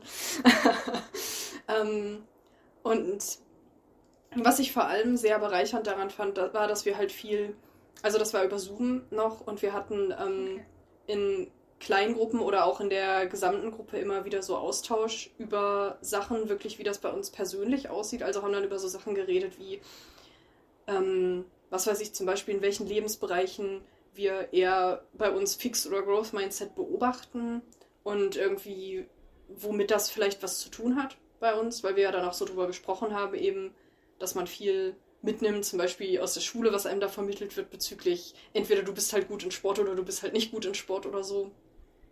Ähm, oder auch das Umfeld, in dem man bestimmte Tätigkeiten ausübt mhm. und so. Also wir haben zum Beispiel auch darüber gesprochen, wie wir das bei uns an unseren jeweiligen Arbeitsplätzen erleben und so. Ähm, das äh, ist ja auch ein wichtiger Punkt dabei, dass halt eben gerade Führungskräfte das auch vorleben sollten, dass es okay ist, auch Fehler zu machen und eben, dass man, ähm, dass man durchaus auch Kritik annehmen kann und sollte. Ähm, weil wie soll man Leuten vorleben, dass es äh, nicht das Ende der Welt ist, wenn man äh, kritisiert wird, wenn man sich von jemandem kritisieren lässt. Ähm, aber das geht jetzt auch schon wieder so ins Inhaltliche. Ähm, also vielleicht gab es denn irgendwelche Persönlichkeitstests, die sind ja immer beliebt. Wenn man sagt, so hier kannst du den Test machen ja. und dann kommt das Ergebnis und dann kommt da das Rezept dazu. Ja, nee, das hatten wir tatsächlich gar nicht. Okay. Mm, sondern einfach so ein paar Beispiele dafür, also quasi, was macht so Fix- oder Growth-Mindset aus? Also so welche Art über Sachen zu denken. Also eben zum Beispiel, wenn ich jetzt denke, es gibt bei dieser Sache ein ganz klares richtig oder falsch. Entweder man kann es oder man kann es nicht. So. Dass, dass das halt zum Beispiel ziemlich Fixed-Mindset wäre, während Growth-Mindset eher sowas wäre, okay, es gibt halt vielleicht kein so klares richtig oder falsch und ich kann irgendwie gucken, dass ich kreativ eine Lösung dafür finde, wie ich das jetzt hier in dieser Situation für mich irgendwie lösen kann zum Beispiel. Oder äh, dass man irgendwie denkt, okay, dieses, äh, bei diesem Thema kann ich lernen, wie ich das richtig mache. Und dann ging es wirklich eher darum zu reflektieren, in welchen Situationen ist das bei mir so. Mhm. Ähm, das fand ich auch gut für das Thema, weil wir hatten das ja gerade auch schon so ein bisschen, dass man eben dann auch da reinrutschen kann, dass man sagt, ja, ich bin halt so ein krasser Fixed-Mindset-Mensch, ich weiß, so nach dem Motto, ähm, also das fand ich eigentlich gerade gut so, dass wir da halt nicht so einen Test hatten, so wer hat jetzt wie viel Fixed Mindset-Punkte sozusagen, sondern äh, dass das direkt so ein bisschen aufgebrochen wurde. So nach dem Motto, wahrscheinlich hat jeder Situation, wo das mehr oder weniger so ist und welche Situationen sind das denn? Und quasi mehr darauf zu gucken, was und das... woran merke ich, dass es in der Situation genau. so ist. Und halt eher, was hat das mit, vielleicht mit der Situation zu tun oder auch mit meiner speziellen Vorgeschichte mit diesem Thema. Mhm. Ja. Und für welche Zielgruppe war das? Also war da noch eine Hürde oder hätte da jeder dran teilnehmen können? Können, können wir da auch mitmachen? Wahrscheinlich nicht, weil ich das über eine Fortbildung an der Uni gemacht habe. Da habe ich mich direkt drauf gestürzt, ähm, als ich äh, auf meiner neuen Stelle angefangen habe, weil die tatsächlich ganz viele und auch teilweise recht interessante Sachen an Fortbildungen anbieten und das ist halt für alle MitarbeiterInnen an der Uni. Also das war auch ganz bunt gemischt, Leute aus der Forschung, aber auch Leute aus der Verwaltung teilweise okay. und so. Ähm, und war auch altersmäßig sehr gemischt. Schön. Und mir hat vor allem so der Austausch mit den anderen auch viel gegeben daran, weil ich glaube, zumindest ich auch oft dazu neige zu denken, andere Leute gehen entspannter um mit so okay. Leistungsthemen zum Beispiel ähm, andere Leute kommen damit besser klar, weil die sind vielleicht auch einfach besser. Deswegen haben die das nicht nötig, irgendwie Imposter-Syndrom zu haben oder so. Ja. Also vielleicht kurz am Rande, falls den Begriff irgendwie Leute nicht kennen oder so. Es ist auch mehr so ein populär psychologischer Begriff. Also es ist jetzt kein wissenschaftliches Konzept, aber es sagt man halt so für, wenn man immer denkt, okay, ich habe das nur an diese Stelle geschafft, also in einem bestimmten Job oder irgendwie dass Leute einen für kompetent halten oder so. Das habt ihr am Anfang jetzt auch voll getriggert, weil ihr gesagt habt, ich äh, bin so kompetent. Ja. Ähm, ähm, ja, dass man halt immer denkt, ich habe das nur hier hingeschafft, indem ich die Leute irgendwie geschickt betrogen habe. Ich bin immer so durchgerutscht. Ich habe das immer Glück hatte, Genau, ich hatte immer Glück. Ich bin immer so durchgerutscht. Ich habe das immer geschickt überspielt, dass ich eigentlich gar keine Ahnung habe. Aber eines Tages wird das auffliegen und oh Gott, dann ist alles vorbei. Ähm, Ja. Genau. Das ist damit gemeint. Und ich glaube, das beinhaltet ja auch schon so ein bisschen, dass man irgendwie denkt, okay, das geht nur mir so. Und alle anderen fühlen sich voll kompetent, weil die haben ja auch das Recht dazu. Die sind ja auch kompetent im Gegensatz zu mir. Wann werden sie es merken? Ja. Und ich finde alleine schon von anderen Leuten, das auch zu hören, dass die vielleicht ähnliche Probleme auch haben, wo man jetzt auf den ersten Blick auch nicht denkt, okay, du siehst schon aus wie jemand, der irgendwie denkt, ich krieg auch meinen Job nicht auf die Reihe oder so. Also einfach irgendwie so erwachsene Menschen, wo man erstmal irgendwie nicht denkt, okay, du kommst auf gar keinen Fall irgendwie klar in deinem Job oder so. Und die auch in ihrem Job oft klarkommen, aber halt trotzdem irgendwie vielleicht Unsicherheiten haben und so. Ähm, also ich glaube, das ist bei ganz vielen Themen auch einfach schon total wichtig und hilfreich zu sehen, dass man damit nicht alleine ist und dass das menschlich ist und dass es auch irgendwie okay ist, dass man damit äh, Probleme hat. Ja. Ich finde gerade schön, du hast ja gesagt, Menschen, die erwachsen sind. Ja. Und zwischendurch habe ich auch mal so gedacht, wo ich denke, ja, das sind die Erwachsenen. Und dann denke ich Mhm. immer, ja, aber du bist auch schon total lang erwachsen. Und es gibt mittlerweile eine immer längere, jüngere Gruppe Menschen, für die bin ich total erwachsen. Ja. Aber egal wie alt man ist oder wo man ist, ich glaube, niemand fühlt sich wie das, was wir damit verbinden, Ja. wie es denn ist, wenn man erwachsen Ja. ist. Ja. Ich glaube, vielleicht haben wir auch alle so voll fixed Mindset, was Erwachsenwerden betrifft. Und ich glaube, das Das ist auch teilweise so begünstigt dadurch, dass oft so ein Bild von Erwachsenen kulturell an so bestimmte Lebens-Achievements, sage ich mal, geknüpft ist. Also irgendwie sowas wie, was weiß ich, einen festen Haus Job haben. haben, ein Haus haben, Kinder haben, heiraten oder so ein Zeug. Und ähm, das, ja, also dass, dass man das irgendwie gerade als Kind halt denkt, das ist dann einfach so. Genau. Und wenn man dann selber in dem Alter ist, irgendwie merkt, okay, ich habe jetzt vielleicht manche dieser Sachen. Ich fühle mich aber trotzdem irgendwie gar nicht so krass anders. Wo ist jetzt das? Und jetzt lebe ich glücklich und zufrieden bis an mein Lebensende und fühle mich immer kompetent und erwachsen. Komisch, es hat sich nicht eingestellt. Ich weiß immer noch nicht alles. Ja, oder dass man das auch dann bei anderen Leuten teilweise mitbekommt, wenn man quasi nicht mehr so als Kind von unten nach oben guckt und irgendwie sagt, oh ja, krass, diese Erwachsenen, die alle, äh, die alle klarkommen und die haben es geschafft und so, sondern dass man dann andere Leute sieht, die vielleicht irgendwie ein Haus und Kinder haben und die aber auch nicht klarkommen. Und man sich irgendwie auch denkt, okay, du weißt eigentlich nicht mehr als ich und du kommst auch nicht mehr klar als ich. Du hast vielleicht andere Probleme irgendwie, weil du halt ein Haus hast und ich habe keins und das bringt auch wieder Probleme mit sich. Ja. Äh, Aber es ist doch verrückt, dass so viele Menschen sich so fühlen und trotzdem man selten da so offen drüber spricht. Also ich glaube, das erhält dieses, diesen Mythos Erwachsensein auch aufrecht. Ähm, jetzt mal abhängig davon, natürlich er erkenne ich diesen legalen Begriff an, dass man dann strafmündig ist und was alles mit 18 Jahren einhergeht, so was man da darf, was nicht, darüber sprechen wir nicht. Aber ähm, dieses, was ihr eben beschrieben habt, was man mit diesem, ja, ich habe mein Leben unter Kontrolle, äh, was man mit Erwachsensein verbindet, ähm, ich können, also ich frage mich, wenn man das, das anders Thema, also, oder ich sag mal andersrum, dadurch, dass viele Menschen denken, sie möcht, müssten vielleicht nach außen diesen Eindruck machen, ähm, erhält man wiederum oder ähm, kommt man auch nicht dazu, so leicht mit anderen sich darüber auszutauschen, wie man sich fühlt. Und obwohl sich vielleicht zwei Menschen ähm, total unsicher fühlen und ähm, irgendwie den Druck spüren, ja, ich muss jetzt hier performen und ich muss äh, den Eindruck vermitteln, ich habe mein Leben total im Griff, macht man sich dann eigentlich gegenseitig was vor und vielleicht würde einen das nach vorne bringen, also im Sinne von Ja. äh, Zufriedenheit und Glück, ähm, wenn man da einfach mal darüber diese Zweifel sprechen würde. Und dann aber wiederum, das hat ja auch mit den zwei Polen zu tun, die ihr angesprochen habt. Äh, das heißt ja dann nicht, dass man das totale Opfer und der Loser ist, der am anderen Ende der Skala ist, äh, ne? aber eben um, um wieder aufzuzeigen, ja, es gibt was dazwischen. Das äh, Ja. finde ich irgendwie schade. Also wenn du auch in dem Seminar wieder gemerkt hast, es gibt so viele Leute, aber man muss erst so ein Seminar machen, um zu merken, ja, Die so Schwierigkeit geht. dabei ist ja wahrscheinlich auch, dass man unter Umständen diesen Eindruck erweckt, ohne dass man was dazu beiträgt, gefühlt. Und dann Ja. projiziert man das Gegenüber vielleicht seine eigenen Unsicherheiten und verstärkt diesen Eindruck dann noch und weiß ja, niemand weiß ja stimmt. aber, wie es in der anderen Person aussieht. Und äh, da ist das natürlich ganz schwierig, das Thema dann anzusprechen, wenn man denkt so, alle anderen sind ja kompetent. ja. Nur ich nicht. Außer Dale. Dale weiß, wie es in anderen Menschen Tja. aussieht. Wie wir Menschen funktionieren. Ja, Beziehungsweise er wusste es. Aber er hat es ja liegt bestimmt an seinen. Experimenten. in seinen Laboratorien, wo die Tausenden von Menschen Du durchgehen. meinst, dass er mal was über äh, Lincoln gelesen hat? Das und dann kommen alle Leute zu seinem Seminar und da macht er Studien. Das ist ja so ein bisschen seine Basis, dass seine Versuchskaninchen seine Seminarteilnehmer sind Ja. und er da angeblich wissenschaftliche Untersuchungen macht.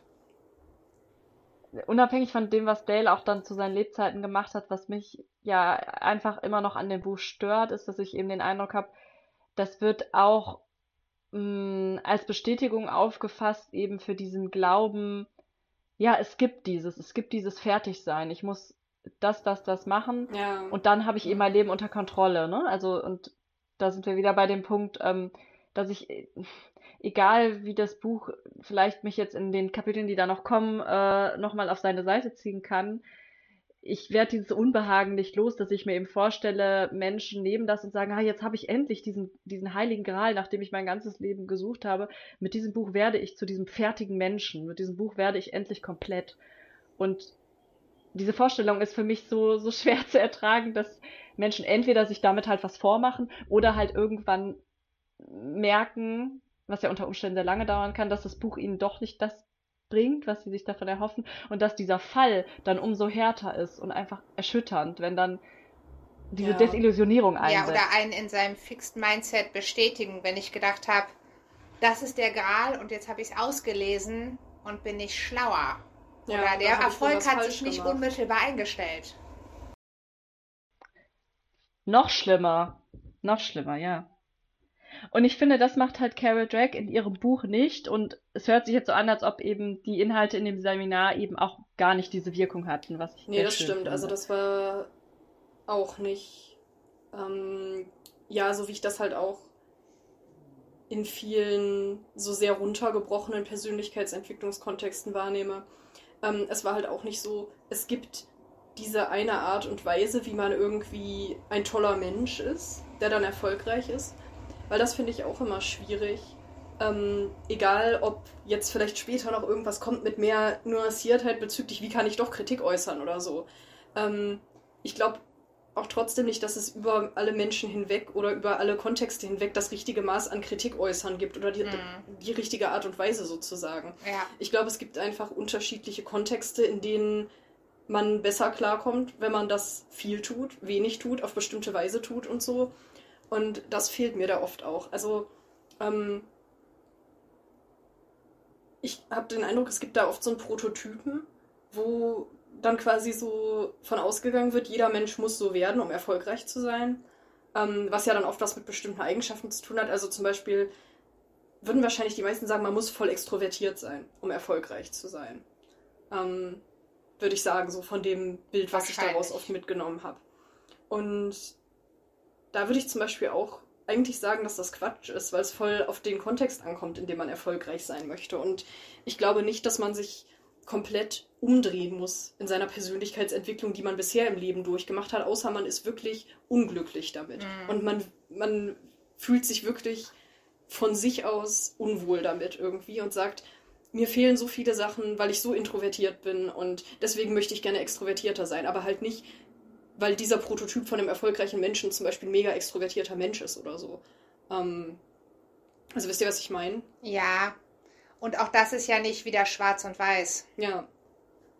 Mich ähm, stört deshalb auch total dieser Begriff der Comfort Zone, weil ich das Gefühl habe, damit wird oft ähm, das versucht. Also Menschen zu sagen, ändere doch einfach eine Persönlichkeitseigenschaft Ja, von dir ebenso. komplett, geh aus deiner Comfort Zone raus. Und es wird gar nicht so die Frage gestellt, was hat die Person denn davon? Ändert sich damit dann wirklich was in Leben? Also das wird oft in den shady ähm, Mindset-Coaching-Zirkeln ähm, so durchs Dorf getrieben. Dieses Hauptsache aus der Comfort Zone raus. Ja. Äh, koste es, Ja, was und es das wolle. finde ich auch einen interessanten Punkt an diesen ganzen Sachen, weil man sich auch fragen kann, bringt das überhaupt was? Und ehrlich gesagt glaube ich das nicht unbedingt. Also halt, dass man eben besser lernt, wenn man Sachen besonders emotional findet, okay. Aber es gibt ja auch genug Befunde dazu, dass man eben schlechter lernt, wenn man massiv gestresst ist. Und ähm, ja, also ich musste gerade auch nochmal dran denken, dass Menschen ja ganz unterschiedliche Comfort Zones haben. Also dass Comfort Zones nicht so ein Kontinuum sind von manche Leute sind zu sehr in ihrer Komfortzone und andere Leute sind halt da, wo halt die coolen Macher sind sozusagen, sondern dass es ja in ganz unterschiedliche Richtungen gehen kann. Also es gibt ja zum Beispiel auch so ein Modell, nach dem man irgendwie so berufliche Tätigkeiten einordnen kann. Ich weiß leider jetzt gerade den Namen nicht. Ähm, vielleicht, vielleicht kennst du das, Claudia, Ja. oder du, Kim. Ähm, da gibt es auch so einen Fragebogen zu. Den habe ich auch mal gemacht im Rahmen von irgendeiner Studie, wo ich teilgenommen habe. Ähm, und da wirst du nach allen möglichen Aktivitäten gefragt, ob du die gerne machen möchtest in der beruflichen Tätigkeit. Also von Sachen wie irgendwie, ich rede gerne mit Menschen zu, ich sortiere gerne Akten oder ich überprüfe gerne irgendwelche Sachen, ob auch alles Okay. richtig gelaufen ist oder so. Ähm, ich muss das nochmal nachgucken, da kann ich euch den Namen davon auch nachreichen. Und das war so eine Sache, wo ich mir einfach gedacht habe, ich bin so froh, dass andere Menschen eine wirklich komplett andere Comfortzone haben als ich, die dann wirklich sagen, ich möchte von Herzen gerne solche Prüfjobs machen zum Beispiel oder irgendwas sortieren, weil mich würde Oder das jeden total Tag bekloppt das Gleiche machen. erleben. Genau, und ich hätte darauf überhaupt keine Lust. Und andere Leute würden wahrscheinlich sagen, boah, mich würde das total stressen, irgendwie immer neue Projekte zu haben und bist du mit dem einen fertig, dann hast du schon das nächste oder hast irgendwie äh, schon mit dem nächsten angefangen, während du das erste noch nicht mal fertig hast. Nie bist du fertig und du musst immer was anderes machen und das stresst mich total. Oder und, überhaupt sich selbst zu strukturieren den Tag. Ja. Das ist für viele ja schon eine, eine Überforderungssituation. Ja, genau. Und dann gibt es ja auch Menschen, die irgendwie sagen, ich bin total happy, wenn ich den ganzen Tag unter Leuten bin und nie alleine und permanent mit Menschen arbeite und andere, die sagen würden, oh Ja. Gott, ich will einfach nur in Frieden alleine meiner Arbeit nachgehen und mit niemandem Ja. reden. Und da denke ich mir, es ist doch total gut, dass es beides gibt. Und Erfolg geht ja nicht nur in eine Richtung. Ich kann Ja. irgendwie, was weiß ich, super erfolgreicher Psychotherapeut sein und den ganzen Tag mit Menschen arbeiten. Ich kann auch irgendwie, was weiß ich, super erfolgreiche Programmiererin sein und die ganz, den ganzen Tag alleine vor meinem Rechner sitzen und mit so gut wie niemandem reden. Also es sind jetzt natürlich so Klischees auch mit äh, IT und so. Ähm, Ja. Aber einfach, dass es das alles geben kann und dass das, dass das beides Erfolg sein kann. ja, ja, auch und dass jeder da glücklich sein kann mit dem unterschiedlichen Vorleben sozusagen. Ja, also ich finde, das ist auch immer eine Gefahr, wenn man quasi denkt, okay, Persönlichkeitsentwicklung, es gibt diesen einen Prototyp von erfolgreicher Persönlichkeit, da müssen wir alle hin, dass das ja auch nur für ganz bestimmte Sachen gilt. Mhm. Und ich meine, oft kommen die Leute ja auch aus ähnlichen Berufsbereichen. Also es ist ja viel einfach Verkaufsjobs zum Absolut. Beispiel. Klar, ich kann schlecht Leuten was verkaufen, wenn ich mega introvertiert bin und mit niemandem reden will. Wird dann schwierig. Aber ich kann halt andere Sachen trotzdem machen. Oder vielleicht sogar besser, wenn mir das nichts ausmacht, wenn ich irgendwie nicht die ganze Zeit Leute um mich habe oder so. Und verkaufen, also es ist ja egal, wie gut ich im Verkaufen bin, wenn mein Produkt nicht liefert, Mhm. dann werde ich auch da nicht erfolgreich sein auf Dauer. Ja. Ich würde gerne nochmal auf das eingehen, was du eben gesagt hast, Kim, mit der Comfort Zone. Und zwar, also das einzig Positive, was ich dem abgewinnen kann, wenn man sagt, man guckt, ob man seine Komfortzone verlassen kann, ist, dass man vielleicht an seiner Flexibilität arbeitet und das Erfolgserlebnis hat, die Welt geht nicht unter. Ja. Und vi- vielleicht passiert auch nicht das Schlimmste, was ich mir vorgestellt habe. Das sollte jetzt natürlich dann im sicheren Kontext sein, dass die Welt tatsächlich nicht untergeht und nicht das Ja. Schlimmste eintritt.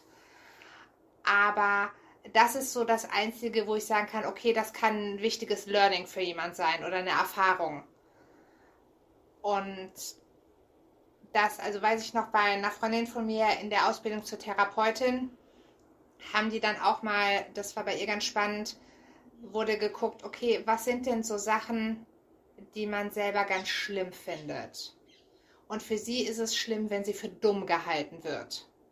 Und dann war die Aufgabe, dass sie jetzt jemanden nach dem Weg fragt und wirklich immer wieder nachfragt. Und das war wirklich ein leichter Weg. Also, aber da einfach das auszuhalten, dass man gerade anders wahrgenommen wird, als man ist. Und da hat sie auch ihre Komfortzone verlassen müssen und das war total schlimm für sie, auch beim vierten Mal nachzufragen, obwohl ihr klar war, okay, geradeaus, zweimal rechts, links. Ja. Wie blöd kann man sein, dass man das nicht rafft. ja. Aber da eben das einfach mal zu erleben. Und da hat sie selber schon viel draus ziehen können. Das glaube ich, aber da, der Punkt ist dann ja, dass sie professionell begleitet war und dass das total, also dass das ja letztlich eine eingebettete, wie du sagst, sichere Situation war, weil sie das danach bearbeiten konnte. Egal was da passiert wäre, hätte sie jemand äh, therapeutisch Ausgebildeten gehabt, der das mit ihr besprochen hätte. Und das ist für mich etwas, und ich glaube, auch für Ja, euch ja, hoffentlich natürlich. was ganz Ja. anderes, als wenn so ein, ich weiß nicht, Bit Bitcoin Hendrik mir sagt, ähm, geh doch, ruf doch einfach jetzt mal 50 Menschen aus deinem Telefonbuch an und frag sie, ob werden ähm, Haarshampoo Ja. kaufen wollen. So. Nee, Ja, ähm, was ist, was ist, wenn ich dann abgelehnt werde? Und das trifft mich total tief, weil ich nun mal ähm, davon überzeugt bin, dass, dass ähm, zum Beispiel ich eine anstrengende Stimme habe und dann lehnen diese 50 Menschen ab, das Haarshampoo zu kaufen, dann kann ich für mich ja, wenn der, der Bitcoin Henrik mich da nicht weiter betreut, ähm, kann ich ja vielleicht total zu dem Beschluss kommen, oh Gott, ja, ich habe eine furchtbare äh, Stimme und fall dann in einen Tiefpunkt. Keine Ahnung, ne? Also dieses aus der Comfortzone ist vielleicht jetzt dramatisiert, aber kann ja Absolut. auch nach hinten losgehen. Ähm, und deshalb finde ich das ein bisschen fahrlässig, wenn Leute dann ständig über ihre Grenzen ge, Ja. äh, Ja, und in dem werden. Kontext war das ja auch was sehr Individuelles und es ging ja um Selbsterfahrung. Also eine Kollegin von ihr, die sollte sich vordrängeln in der Schlange, weil das für sie so ein riesen No-Go ist. Und sie auch wirklich körperliche Überwindung gekostet hat, das zu machen. Und das ist ja was anderes, als wenn man irgendwie sagt, im Dreitagesseminar für 5000 Euro muss jetzt jeder einmal auf die Bühne und vor den anderen was machen, was er noch nie gemacht hat oder so. Oder über die heißen Kohlen rennen und dann geht Genau. was schief und dann muss man ins Krankenhaus. Da war doch irgendwie sowas, ne Kim? Ja, Tony Robbins hat Ja. das auch immer bei sich. Nee, es, es war vor kurzem äh, äh, auch in den Nachrichten, allerdings in den Schweizer Nachrichten. Ja, da sind wohl auch Menschen bei so einem äh, Mindset-Seminar quasi äh, zur Prüfung für ihr krasses Mindset dann über heiße Kohlen gerannt, aber da ist wohl irgendwas schiefgelaufen, dass die Kohlen dann doch zu heiß waren und dann Leute irgendwie mit Fußverbrennung behandelt werden mussten. Das ist übel. Und das hilft ja nun auch niemandem. Ich meine, letzten Endes, wenn das halt schief geht, dann hat man im schlimmsten Fall danach mehr Angst als davor. Also wahrscheinlich Ja. sogar. Also das ist ja auch immer was, was man im Blick behalten muss, wenn man sich halt zu krass überfordert und dann macht man eine richtig beschissene Erfahrung, dann hat man total viel Angst davor. Dann ist es halt Ja. noch schlimmer. Ja, ja, oder man ist halt jetzt auf ewig bestätigt, dass man nicht das richtige Mindset hat. Ja, Weil dann hätte das ja geklappt. genau. Möchtet ihr eine persönliche Anekdote aus meinem Leben zu dem Thema von einem, als ich bei dem Menschen im Zweitagesseminar war, über den wir letztens die Doku gesehen haben? Ja. Ich, ich bin Ja, auch sehr ich, neugierig, Es ja. gibt sogar ein Video davon. Ähm, also da war die Aufgabe und ich war mental darauf vorbereitet, äh, weil ich schon im Internet gelesen habe, dass es kommen kann, dass man einen Holzpfeil hier ansetzt und der andere drückt dagegen. Und Ich glaube, du musst sagen, wo hier ist. also ja Entschuldigung, genau. haben. Also am, äh, was sagt man denn, unteren Halsende. Unterm Kehlkopf ist Ja, unterm Kehlkopf. ne? Ja. Kehlkopf. So in der Kuhle, die. Menschen, genau, über dem Schlüsselbein, zwischen den Schlüsselbeinen hat. Und da wurde der Pfeil angesetzt. Der hatte so eine kleine Metallspitze, damit der wahrscheinlich nicht das splittern kann oder so. Und der Pfeil, was weiß ich, war einen halben Meter lang. Und angenommen, also Isabel steht jetzt vor mir, ich habe die Pfeilspitze und du hältst den Pfeil an der anderen Seite fest. Und jetzt soll ich auf dich zugehen und dabei diesen Pfeil zersplittern.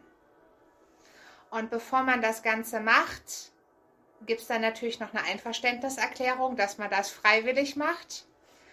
Und in meinem Kopf war dann, was ist, Oh, wenn ich daran Gott. sterbe? Und meine Eltern das dann mitgeteilt bekommen und dann dazu die- mein Schreiben kriege, wo ich auch noch bestätigt habe, dass ich das gerade freiwillig mich habe töten lassen. Und natürlich hat dann mein anderes Ich gesagt, so hey, hier sind so viele Menschen, der hat schon so viele Seminare gegeben, die haben das alle gemacht, das ist, er hat es eben vorgemacht. Und es hat auch geklappt, ich bin nicht dabei gestorben.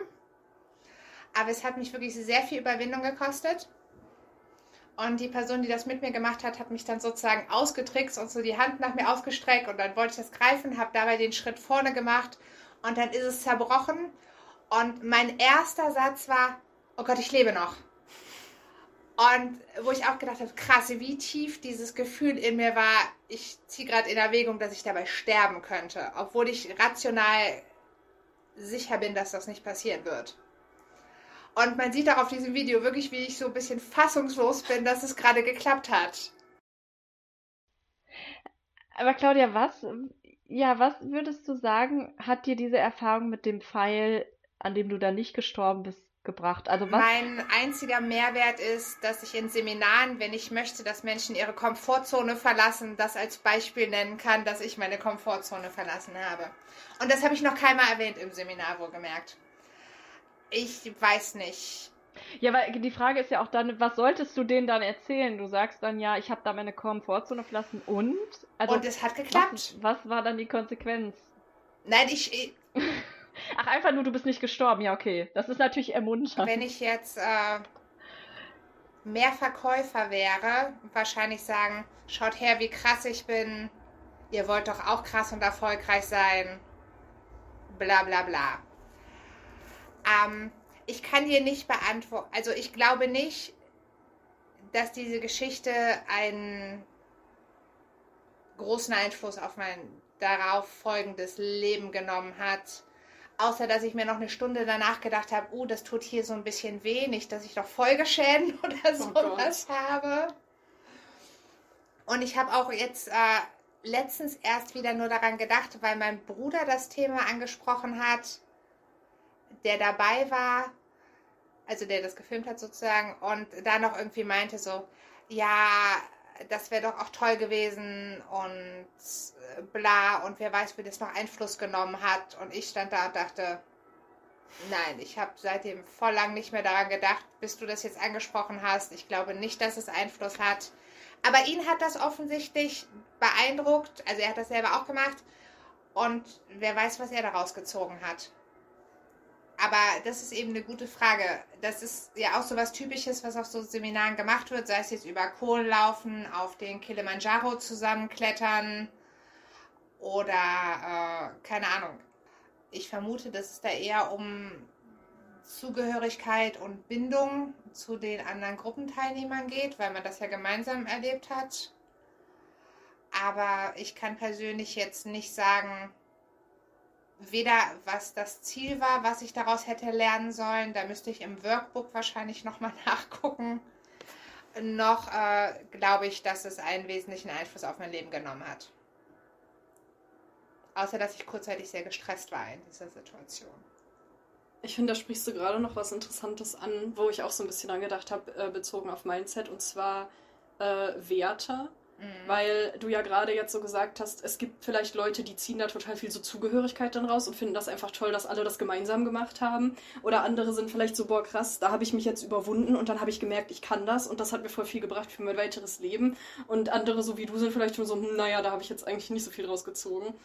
Ähm, und für mich zeigt das auch, dass es halt wichtig ist, eben so ein Warum zu haben bei Mhm. Sachen. Und die halt eben nicht so als Selbstzweck zu sehen. So nach dem Motto, wir müssen alle diese krassen äh, Persönlichkeitsentwicklungsmaßnahmen machen und dann müssen wir so und so werden. Okay, aber warum eigentlich? Also was ist eigentlich das Genau, ich hatte kein dahinterliegende- Warum in dem Sinne. Genau. Ja, und was ist eigentlich das dahinterliegende, was uns wirklich motiviert? Und, Mhm. und dann eben zu gucken, bringt diese Art von Veränderung oder das zu machen mich näher dahin? Und das können ja ganz unterschiedliche Sachen sein. Ja, also ähm, das ist was, was mir oft auch so ein bisschen oder eigentlich völlig fehlt. So eine, so eine Diskussion über Werte Mhm. im Hintergrund. Gerade bei diesen sehr vereinfachten Persönlichkeitsentwicklungssachen, sage ich mal, weil ich den Eindruck habe, die Leute gehen einfach davon aus, dass jeder ihre Werte teilt und dass ihre Werte halt bestimmte Sachen sind, wie zum Beispiel Ansehen haben oder so. Oder irgendwie Leistung bringen, was ja Werte sein können, die Menschen sehr wichtig sein können. Aber manchen anderen Menschen sind die halt vielleicht auch einfach gar nicht wichtig. Und die haben dann halt überhaupt nichts davon. Natürlich zieht das sicherlich eher Menschen an, die diese Werte auch wichtig finden und so. Aber ähm, wenn man das dann so verallgemeinert, so nach dem Motto Persönlichkeitsentwicklung ist irgendwie das und das und jeder sollte das so und so machen, also da fehlt mir oft so die Anerkennung, dass es einfach, also irgendwie hängt da oft auch sowas drin, wisst ihr, was ich meine? So, alle sollten das auch so machen. Alle haben doch eigentlich diese Werte und wer das nicht macht, der lebt irgendwie sein Leben nicht richtig und so, ne? Ihr, ihr wisst, glaube ich, was ich meine halt, wenn Leute Ja. dann irgendwie so sagen, du verpasst dein Leben, wenn du nicht krass nach Erfolg strebst zum Beispiel. Genau, also deshalb sind diese Angebote eigentlich oft nicht neutral. Also sie haben nach außen den Anschein oder versuchen so zu wirken, als würden sie vielleicht auch auf wissenschaftlichen Erkenntnissen basierend äh, Wissen vermitteln. Es wird auch oft so gesagt, ja, wir vermissen, äh, wir äh, vermitteln Wissen. Sie vermissen es aber eigentlich Ja. oft, würde ich Ja. sagen. Ähm, also es gibt ja auch nochmal einen Unterschied zwischen Information und Wissen. Natürlich ist ähm, Wissen für mich immer auch etwas, was ich dann in meinen persönlichen Erfahrungshorizont einbauen kann. Ähm, aber äh, genau, also ganz oft äh, geht man da von einer Basis auf, aus, die schon total Ja. wertend ist und informiert aber gar nicht darüber. So übrigens, wir fangen jetzt nicht bei Null an, sondern wir fangen hier bei Punkt 5 an und die anderen Sachen sehen wir als gegeben an. Äh, genau, das wird nicht thematisiert. Und im besten Fall merkt man das dann im ersten Seminar und spart sich dann äh, die restlichen 10.000 Euro für die weiteren Seminare. Ja, aber es wird halt auch gleichgesetzt mit, ähm, es wird gleichgesetzt mit Erfolg und einem erfüllten Leben. Quasi bestimmte Werte anzustreben, die meistens halt sowas sind wie äh, viel Leistung bringen oder viel Anerkennung bekommen von anderen Menschen, also irgendwie viel Erfolg haben, Status haben oder sowas. Ja. Ähm, dass man sich dann vielleicht fragt, wenn einem das einfach nicht so wichtig ist, ob was mit einem nicht stimmt oder dass vielleicht Leute auch einfach annehmen, das müsste ihnen wichtig sein und sich gar nicht an den Punkt kommen, wo sie sich fragen, ist mir das denn eigentlich wichtig? Also, ähm, ich weiß nicht, ich möchte euren zeitlichen Rahmen jetzt auch nicht Alles gut. sprengen. Du hast gleich noch eine weite Fahrt, Okay. nicht wir. Ähm, aber das ist tatsächlich was, was ich für mich sehr interessant und bereichernd fand, mich auch noch mal mehr so auch mit psychologischen Wertekonzepten zu beschäftigen, ähm, wo es ja mehr darum geht, ähm, was sind eigentlich die Sachen, die mir im Leben irgendwie ein Gefühl von Sinn geben oder das Gefühl, dass ich meine Zeit irgendwie vernünftig nutze. Ähm, dazu muss man sagen, dass das nicht allen Menschen unbedingt super wichtig ist. Also das fand ich interessant. Ich habe da vor einer Weile ein Buch drüber äh, gelesen, auch viel über Werte. Und äh, da hieß es halt auch, dass es eben, wenn man so guckt, wie viel Sinnempfinden haben Leute in ihrem Leben und wie klar ist ihnen das, äh, welche Werte sie haben und so, dass es halt nicht nur Leute gibt, die das total klar haben und die glücklich damit sind und Leuten, die quasi eine Sinnkrise erleben und die sagen, es geht mir bewusst schlecht, weil mein Leben empfinde ich als sinnlos und ich weiß nicht, was ich eigentlich will und so, sondern dass es auch Leute gibt, die ich glaube, es wurde da existenziell indifferent genannt. Also die quasi sich die Frage nicht stellen. ich stelle mir die Frage nicht so wirklich. Es ist mir eigentlich irgendwie egal, ich bin da nicht so in Kontakt mit. Das sind auch nicht unbedingt Leute, die jetzt super glücklich und erfüllt sind, aber halt auch nicht das krasse Gegenteil. Also das sind auch nicht unbedingt Leute, die deswegen irgendwie am liebsten nicht mehr weiterleben wollen oder so. Also die sind nicht unbedingt in der Krise. Das finde ich auch nochmal wichtig zu sagen, dass man Mhm. nicht einfach davon ausgeht, jeder Mensch hat sich gefälligst damit zu beschäftigen oder so. Ähm, aber ich habe den Eindruck, dass eben viel dieser Seminare und so Coaching und Mindset, dass das viel auch eigentlich an Leute vermarktet wird, die in Sinnkrisen sind. Hm. Und die sich eigentlich vielleicht, dass es, dass es da vielleicht hilfreich wäre, wenn die sich eigentlich mal fragen würden, was finde ich denn eigentlich sinnvoll in meinem Leben? Während in so einem Kontext dann vielleicht einfach angenommen wird, naja, jeder Mensch findet doch Erfolg sinnvoll. Jeder Mensch findet doch irgendwie Status sinnvoll und irgendwie Geld verdienen und so. Also komm zu unseren Seminaren und lern halt, wie du das auch machen kannst mit dem richtigen Mindset. Und Ja. Ja, dass, es, dass es da vielleicht hilfreicher wäre, das erstmal näher anzugucken, was einem eigentlich ein Gefühl von Sinn gibt. Und vielleicht stellen die Leute dann fest, dass es komplett andere Sachen sind, wo das sowas von der falsche Weg ist. Ähm, und selbst wenn nicht, ist es ja immer noch hilfreich, wirklich differenziert zu wissen, was ist eigentlich das Warum. Weil man Mhm. sich dann auch besser für Sachen motivieren kann und so. Also, ich habe bei mir zum Beispiel festgestellt, dass dafür, dass ich mir viel Leistungsdruck mache und mir auch lange noch viel mehr Leistungsdruck gemacht habe, als ich das heute mache, dass ich eigentlich nicht sagen würde, Leistung macht mein Leben sinnvoll. Also eigentlich gar nicht. Also ich würde überhaupt nicht sagen, wenn ich gute Leistung bringe, ist mein Leben dadurch sinnvoller. Wenn, die, wenn diese Leistung nicht wieder dann ein Mittel zum Zweck ist für andere Sachen sozusagen. Aber das, was eigentlich wertmäßig dahinter steht, ist eigentlich was anderes. Gibt es dir denn ein gutes Gefühl, wenn du weißt, du hast viel Leistung gebracht? Oder eine gute Leistung gebracht? Teilweise schon, Weil kurzfristig das auch wäre ja. Mehrwert. Genau. Aber ich würde sagen, es ist quasi nicht sozusagen der übergeordnete Zweck Mhm. dabei. Also natürlich ist es irgendwie schön, wenn man positives Feedback kriegt. Das ist schön, wenn man irgendwie was macht und dann erlebt man Selbstwirksamkeit, weil ich habe mir was vorgenommen und ich habe das auch erledigt und so klar. Aber auf so einer Ebene von, ist mein Leben wirklich sinnlos, wenn ich mal nicht so viel Leistung bringe oder ist mein Leben automatisch sinnvoll, weil ich Leistung bringe, habe ich bei mir, als ich mir das näher anguckte, festgestellt, dass Leistung mir eigentlich gar nicht so wichtig ist, sondern eher andere Sachen, die vielleicht dann teilweise damit zusammenhängen. Also Beispiel, weil du das gerade gesagt hast ähm, mit deinem Bruder, dass der meinte, er fand das irgendwie auch einfach so toll, dass diese Sache mit dem Pfeil einfach mal zu, auszuprobieren und so. Ähm, ich weiß gerade den genauen Begriff nicht mehr, aber bei diesem Wertekonzept war auch eine Sache, wo es einfach darum geht, dass man Sinn daraus zieht, sich irgendwie zu pushen, so Ja. quasi. Also, dass es durchaus auch Leute gibt, die Sinn daraus ziehen, sich herauszufordern und sich aus ihrer Komfortzone zu bewegen. Und ich glaube, das ist bei mir teilweise auch so, dass ich einfach mir gerne neue Herausforderungen suche und auch eigentlich gar keine Lust darauf hätte, dass mein Leben immer total einfach und entspannt wäre und alles sofort klappt. Ähm, aber dass es dabei dann eben nicht um Leistung geht Ja. an sich. Natürlich gehört auch eine gewisse Leistung dazu, um eine Herausforderung zu bewältigen. Aber der Selbstzweck ist halt nicht Hauptsache genug Leistung. Punkt. Und es muss auf jeden Fall auch Leistung sein. Und es muss am Ende quasi ein bestimmtes Maß dabei rauskommen. Macht das Sinn? Ja, was ich mich gefragt habe, ist, du hast ja jetzt viel zum Thema Sinnhaftigkeit gesagt und dass dein Leben nicht mehr oder weniger Sinn macht, abhängig davon, wie viel Leistung du bringst. Was ist denn da in dem Bezug darauf mit deinem Selbstwert? Denn viele Leute ziehen ja auch Selbstwert aus Leistung. Und Selbstwert und Sinnhaftigkeit Ja. gehen ja jetzt nicht unbedingt, also Hand in Nee, Hand nee, klar, das stimmt. Also es kann ja auch ein Teil von Sinnempfinden sein, dass man irgendwie so ein gewisses psychologisches Wohlbefinden hat oder so. Genau. Ähm, und natürlich, klar, da spielt Leistung eine Rolle für, würde ich auf jeden Fall sagen. Also, dass man sich einfach besser fühlt, wenn man, wenn man sich Sachen vornimmt, die dann auch schafft. Dann bekommt man vielleicht auch positives Feedback von anderen und so weiter. Es stärkt den Ich glaub- eigenen Selbst, also das Vertrauen, was man Ja. in sich selbst haben kann. Genau. Ich würde auch auf jeden Fall sagen, ja, Leistung ist mir auf jeden Fall auch nach wie vor wichtig.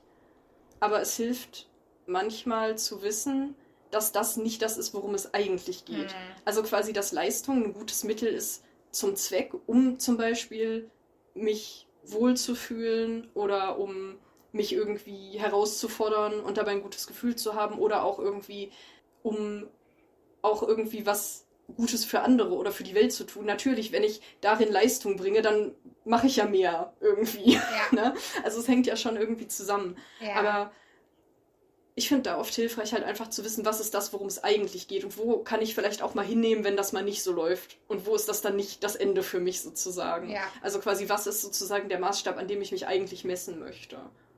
Das Outcome, was das Wichtige ist eigentlich. Ja. ja. Und du sprichst damit ja auch an, das war ja eher am Anfang, dass die- diese Seminare ein Korsett bieten, in das ich mich jetzt begeben kann. Und dein Gegenpol dazu wäre, Selbsterkenntnis zu fördern, indem die richtigen Fragen gestellt werden. Wie zum Beispiel, was ist das eigentliche Warum? Habe ich das richtig verstanden? Ja, und dann kann man ja auch selber eher beurteilen, was bringt mir was. Mhm. So, auf dem, quasi auf dem Weg, die Sachen zu verwirklichen, die mir wirklich wichtig sind. Natürlich Ja. kann ich dann quasi so strategisch klug Seminare oder was auch immer nutzen. Nicht in jedem Seminar oder in jedem Buch oder was auch immer muss ja direkt die Sinnfrage gestellt werden. Nein. So, ne? Da muss man ja nicht immer so deep gehen. Aber ähm, dafür, dass, dass das eben oft alles unter Persönlichkeitsentwicklung fällt, fehlt da irgendwie dieser Punkt auffällig oft. Dass es einfach darum auch, da, eben darum geht, wir wissen doch alle, wo ihr hin wollt und wie das irgendwie zu laufen hat und so und deswegen macht mal sozusagen, ähm, dass eben gar nicht hinterfragt wird, welche Werte sind denn die, die wir eigentlich wichtig finden. Weil einfach davon ausgegangen wird, naja, wir haben ja alle irgendwie diese Werte. willst das- doch erfolgreich sein. Genau, wir wollen alle erfolgreich sein. Wir wollen doch alle eigentlich irgendwie Geld und ein dickes Auto, damit uns andere toll finden und so. Ja, Ähm, und ja, wo man sich ja dann manchmal, also mir geht das manchmal so, wenn ich sowas lese, mir dann einfach denke, nein, wirklich überhaupt nicht. Das kann ich einfach von Herzen sagen, da betrüge ich mich auch nicht selbst. Ich möchte eigentlich kein dickes Auto, das ist mir echt ziemlich egal. ja. Ja, äh, vielleicht kurz noch als Ergänzung. Wenn ich drüber nachdenke, könnte ich wohl als positive Lektion aus dem Pfeilding ziehen, dass man loslässt und sich ausliefert. Also weil häufig wünscht man sich ja vielleicht Kontrolle oder die Illusion von Kontrolle und die muss man da ja auch loslassen. Ja, Das könnte ich vielleicht, Ja. aber ich muss noch mal im Arbeitsbuch nachgucken, unter welchem Aufhänger sie das da gemacht haben. Ja. Offensichtlich war es nicht emotional so wichtig, dass, Ja. es, dass ich es jetzt noch wiedergeben könnte. Ja, es muss ja auch gar nicht der Aufhänger sein, der da stand. Es kann ja, Ja. auch für dich dann ein anderer Aufhänger sein. Genau, Vielleicht war es irgendwie, du lernst, dass du dich krass überwinden kannst, aber eigentlich, wenn du das jetzt gerade so sagst, vielleicht hast du auch einfach was über dich selber gelernt. Auf jeden Fall, dass ich es bedrohlicher fand, als ich gedacht hätte. Ja. Und wenn du jetzt zum Beispiel sagst, du bist ein Mensch, der gerne Sachen über sich selber lernt und sich selber besser versteht und dem das wichtig ist, dann könntest du jetzt zum Beispiel sagen, ah ja, dann hat das ja vielleicht eigentlich doch was gebracht, aber vielleicht würde ich in Zukunft doch auch eher dann andere Sachen machen, wo ich vielleicht noch besser Sachen über mich selber lernen kann, wenn das eigentlich Ja. das ist, was ich möchte. Lieber, ich muss nicht nur über Kohlen laufen. Daher. Kim, wir haben dich schon so lange nicht mehr gehört. Möchtest du auch noch was dazu sagen?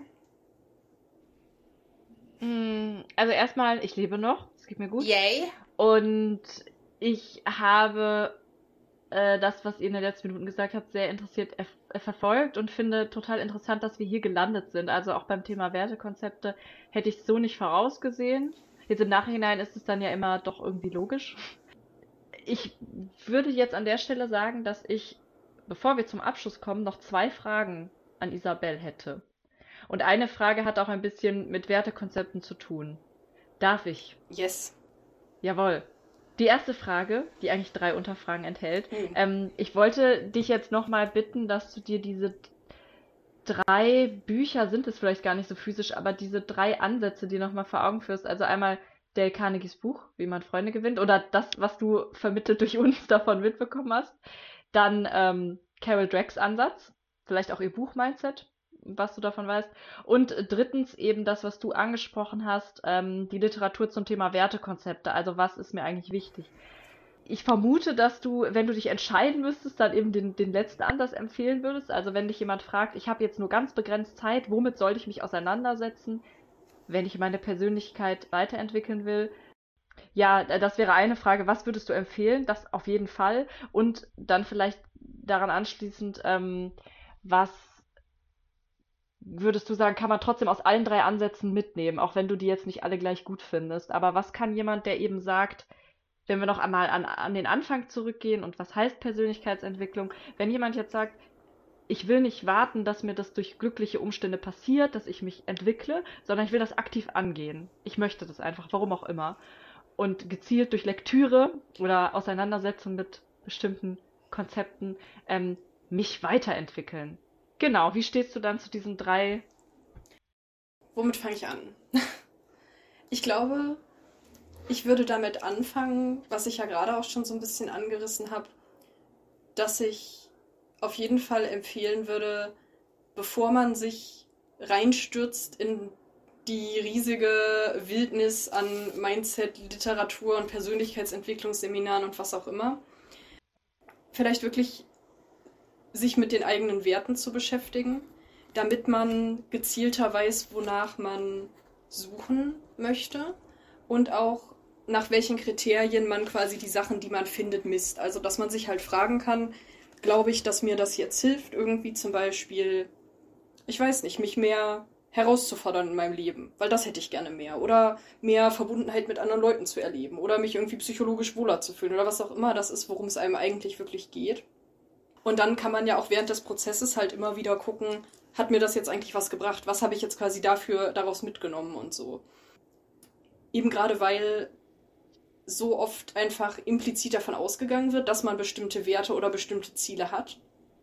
Und teilweise ist das ja auch einfach irgendwie dem, dem Umfang von Büchern oder Programmen oder so geschuldet. Da kann man halt ja nicht am Anfang immer erstmal, jetzt müssen wir uns erstmal fragen, will ich das überhaupt? Und ist das überhaupt wichtig und ist das überhaupt relevant? Wenn die Leute das nicht relevant finden, hätten sie ja nicht das Buch darüber geschrieben. Ähm, aber ich glaube, dass, äh, dass es auf jeden Fall hilfreich ist, mit, damit anzufangen. Ja, also das, das vielleicht so zum Thema, ähm, zum Thema Beschäftigung mit Werten. Äh, genau. Auch wenn du jetzt sagst, es ist das Wichtigste aus deiner Sicht erstmal sich mit eben Werten auseinanderzusetzen. Was würdest du sagen, kann man trotzdem aus den anderen Ansätzen ziehen, auch wenn die Werte nicht im Fokus, in den Fokus stellen? Also zum Beispiel Dale Carnegies, wie man Freunde gewinnt und das, was du von uns davon gehört hast und aber auch Carol Dwecks Ansatz und das Seminar, das du jetzt besucht hast. Also auch wenn es da nicht primär vielleicht um Werte geht. Was würdest du abschließend sagen, ähm, kann, das, kann das bringen? Was, was kann man daraus mitnehmen, eben wenn man sich weiterentwickeln will? Ja, also ähm, vielleicht würde ich das auch nochmal getrennt sagen für das Buch von Carol Dweck und das Seminar, weil in dem Seminar auf jeden Fall Sachen angerissen wurden, die in dem Buch jetzt gar nicht drin waren. Mhm. Ähm, ich glaube, was man auf jeden Fall aus dem Buch von Carol Dweck, also zumindest aus dem ersten, weitere habe ich auch tatsächlich nicht gelesen, deswegen kann ich zu dem zweiten auch nichts sagen. Was man da auf jeden Fall mitnehmen kann, ist, ich würde sagen, den Prozess, in dem man sich befindet, zu akzeptieren. Also, dass jede Art von Entwicklung ein Prozess ist, ähm, wo es halt vielleicht auch nicht so ein klares Ziel gibt und so ein ganz klares, das ist jetzt richtig und eben nicht dieser Vorstellung anzuhängen, dann lebe ich glücklich und zufrieden bis an mein Lebensende. Ja, sondern eben genau dieser Gedanke, dass, dass man wächst, dass man sich weiterentwickeln kann, aber dass man nie irgendwo ankommt und dass das ja auf eine Weise auch irgendwie gut sein kann, wenn man es schafft, eben diesem Wachsen an sich auch schon was Positives abzugewinnen und sich irgendwie damit abzufinden, dass das Leben halt das ist und eben nicht irgendwo ankommen und dann glücklich und zufrieden bis an sein Lebensende leben. Und darüber eben auch so den Punkt, an dem man gerade ist, weniger abzuwerten. Weil das, glaube ich, auch mhm. oft so ein Thema ist, dass man dann sagt, da wo ich jetzt bin, ist schlecht, ich bin schlecht. Ähm, also das finde ich da an diesem Ansatz sehr wertvoll, dass er das halt so aufbricht. Dieses, äh, dieses so krass aufteilen in irgendwie schlecht und gut und alles richtig gemacht und dann habe ich ausgesorgt, sondern eher dieses, ich bin jetzt an einem bestimmten Punkt in dem Entwicklungsprozess und in zwei Jahren werde ich wahrscheinlich an einem anderen Punkt sein und der kann irgendwie weiter in eine bestimmte Richtung sein, in die ich gerne auch sein möchte, kann aber auch einfach zum Beispiel qualitativ ganz anders sein. Ja, und überhaupt dieses Werten ist halt überbewertet. Ja. Und bei der Carnegie ist es vielleicht schon schwieriger, na, wir hatten ja das mhm. Highlight am Anfang des genau. Zuhörens. Also, vielleicht kann man auch ein bisschen draus ziehen, wenn man Dale Carnegie kritisch liest, wie kontextabhängig viele dieser Sachen sind. Das sagt er natürlich selber nicht. Aber ich fand das ganz interessant, dass du, Claudia, ja gerade auch angerissen hast, dass später auch noch was zum Thema Werbung kommt. Ähm, was heute dann wahrscheinlich einfach die abgedroschensten Werbungsklischees sind, bei denen alle einfach nur noch die Augen verdrehen und was damals aber halt total clever und neu war und total gut ankam. Also ich glaube, wenn man, wenn man Carnegie kritisch liest, dann kann man daraus auch ziehen, dass es sich durchaus lohnt zu gucken, machen die Sachen, die hier gerade propagiert werden, denn Sinn in dem Kontext, in dem ich lebe, in der Zeit, mit den Leuten, mit denen ich äh, zu tun habe und so. Darüber hinaus, wenn ich mal wohlwollend sein möchte, würde ich auch sagen, dass zumindest alleine sich Gedanken darüber zu machen, wie ich irgendwie mit anderen Leuten umgehe und was das vielleicht auch bei denen auslöst und so, dass das ja schon mal was ist, was nicht jeder unbedingt macht. Und was einen auch auf jeden Fall weiterbringen kann. Also was ja auch schon idealerweise so eine gewisse Achtsamkeit fördert, dass man überhaupt erstmal innehält und beobachtet, wie gehe ich denn mit anderen Leuten um, wie laufen denn Interaktionen und läuft das so, wie ich mir das wünschen würde oder nicht.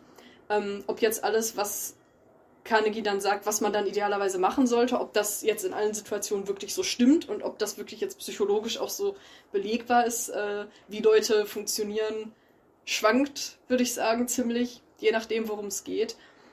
Aber alleine diese Grundherangehensweise, würde ich sagen, ist ja erstmal nicht falsch und kann vielleicht auch für Leute, die sich vorher wenig damit auseinandergesetzt haben, irgendwie so ein ganz zugängliches Aha-Erlebnis sein, überhaupt, dass man diese Perspektive auch einnehmen kann. Wisst ihr, was ich meine? Mhm. mhm, ja. Also dafür ist es vielleicht auch nicht das Schlechteste, dann da immer die anschaulichen Geschichten von Lincoln und was auch immer drin zu haben, ähm, weil es ja einfach auch helfen kann, sich das besser vorzustellen, wobei man sich da natürlich heute jetzt auch fragen kann, sind das wirklich noch die Leute, also passt das noch in unseren Kontext einfach, ähm, sich da Leute als Vorbild zu nehmen vom Verhalten her, äh, die irgendwie vor 250 Jahren gut mit Leuten ausgekommen sind.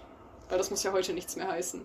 Ja, und ich glaube, dass die Beispiele heutzutage auch viel weniger Gewicht haben, weil uns der Kontext eben fehlt, wie, wie wichtig es vielleicht war, dass irgendein Brief geschrieben wurde oder nicht geschrieben wurde, weil da so viel dran hing. Ja. Aber dann nehme ich als gute Nachricht mit für uns persönlich jetzt, also für uns zwei und den Podcast, beziehungsweise drei mit Jefflon, dass wir das letzte Jahr nicht völlig verschwendet haben, indem wir uns mit diesem Buch auseinandergesetzt haben. Ich hatte zumindest auch nicht den Stand Eindruck. diese Frage für dich zur Debatte? Nein, nein, das habe ich ja jetzt direkt hinterhergeschoben. Das stand für mich nicht zur Debatte, aber es ist ja ein, ähm, eine subjektive Einschätzung. Und eines, einer meiner Werte und Dinge, die mich antreiben, ist tatsächlich schon auch, ähm, dass mich interessiert, dass mich andere Leute für einen guten Menschen halten. Vielleicht nicht, nicht unbedingt nur auf ähm, Klugheit bezogen und sowas, aber mir ist auch nicht egal, was andere von mir denken. Und deshalb freut mich das, dass Isabel jetzt sagt, ähm, ja, es gibt durchaus Dinge, äh, oder dass sie, dass sie da auch einen, ähm, einen Mehrwert drin sieht. Ich glaube, auf den Mehrwert läuft es ja immer wieder hinaus beim Thema ähm, Mindset und Persönlichkeitsentwicklung. Auch für mich. Ja, und äh, ein Mehrwert ist vielleicht auch, das Buch musst du nicht auf deine Leseliste packen. Richtig, genau. Ihr lest das Buch Das weißt mich. du jetzt, da du den Podcast gehört hast. Ähm, und ich finde, es ist einfach auch interessant, weil das ja eben so einflussreich war und ist in dem ganzen Themenbereich. Ähm, ja, sich halt also damit zu beschäftigen. Also, um einfach zu wissen, worauf bauen die Leute das denn alles auf, wo kommt das alles her. Ähm, also, ja, auch wenn man sich quasi so diese ganze, ich weiß nicht, Mindset-Bewegung, die man jetzt sicherlich auch nicht so zusammenfassen kann, Mhm. aber halt so Mindset-Bewegungen, sage ich mal plural, ja, einfach dann zu gucken, wo kommt das eigentlich her und wie wurde das aufgegriffen und verändert und so. Das finde ich auch schon bei Drakes Buch halt echt interessant. Ja. Weil ich glaube, vor ein paar Jahren, bevor ich auch das Buch mal gelesen habe, hätte ich mich nicht für ein Seminar angemeldet, wo im Titel Mindset stand, weil ich da einfach gedacht hätte, okay, das ist halt wieder so ein, so ein Blödsinn. Ähm, Chaka. Ja, ja, genau, weil ich das halt erst eben in ganz anderen Kontexten kennengelernt habe und einfach dachte, ja, bla bla, dann erzählen die dir da halt irgendwie äh, in sechs Monaten zu deiner ersten Million, wenn du dich nur mal zusammenreißt oder so. Ja. Also auch da sehr interessant zu sehen, wo kommt dieser Begriff her und was ist daraus geworden. Das muss für Carol selber auch sehr spannend gewesen sein, denn als sie ihre Studien angefangen hat, war der Begriff ja sicherlich noch ganz anders etabliert, als das heutzutage der Fall ist. Ja, Da fragt sie sich vielleicht wie Kim dann auch immer, wie sind wir da hingekommen? Ja, das frage ich mich eigentlich äh, jeden Tag zu unterschiedlichen Gelegenheiten. Mal im Singular, mal im Plural, entweder wir oder ich. Ähm, aber meint ihr, wir sind denn jetzt zum Ende dieses Podcasts gekommen? Oder, also ich könnte zwar noch stundenlang so weiter philosophieren. Hau raus. Hast du eine Lieblingsheuristik? Puh, eine Lieblingsheuristik. Ähm, ich würde sagen, die Verfügbarkeitsheuristik, weil die mir gerade spontan eingefallen ist. Ja, ich bin geneigt zu sagen, sie ist allgegenwärtig. Ich weiß nicht, wir haben das, glaube ich, in einer Folge, ähm, haben wir die thematisiert, aber erklär doch noch mal, warum das gerade ein Joke war. Ja, also Verfügbarkeitsheuristik bedeutet einfach, dass Dinge, die uns sehr präsent sind, ähm, im Allgemeinen, ähm, dass die uns halt als wahrscheinlicher erscheinen und wir halt auch eher an die denken und die einfach unser Denken sehr viel stärker beeinflussen als Dinge, die nicht so präsent in unserem Kopf sind. Warum Sachen verfügbar sind, kann unterschiedliche Gründe haben. Also zum Beispiel, was weiß ich, weil die medial sehr präsent sind. Da gibt es ja, glaube ich, auch dieses Beispiel mit, dass Leute die Wahrscheinlichkeit von Flugzeugabstürzen Mhm. überschätzen im Vergleich zu Autounfällen, bei denen Leute sterben, weil einfach nicht bei jedem tödlichen Autounfall irgendwie steht, krass tödlicher Autounfall, wieder so und so viele Menschen gestorben.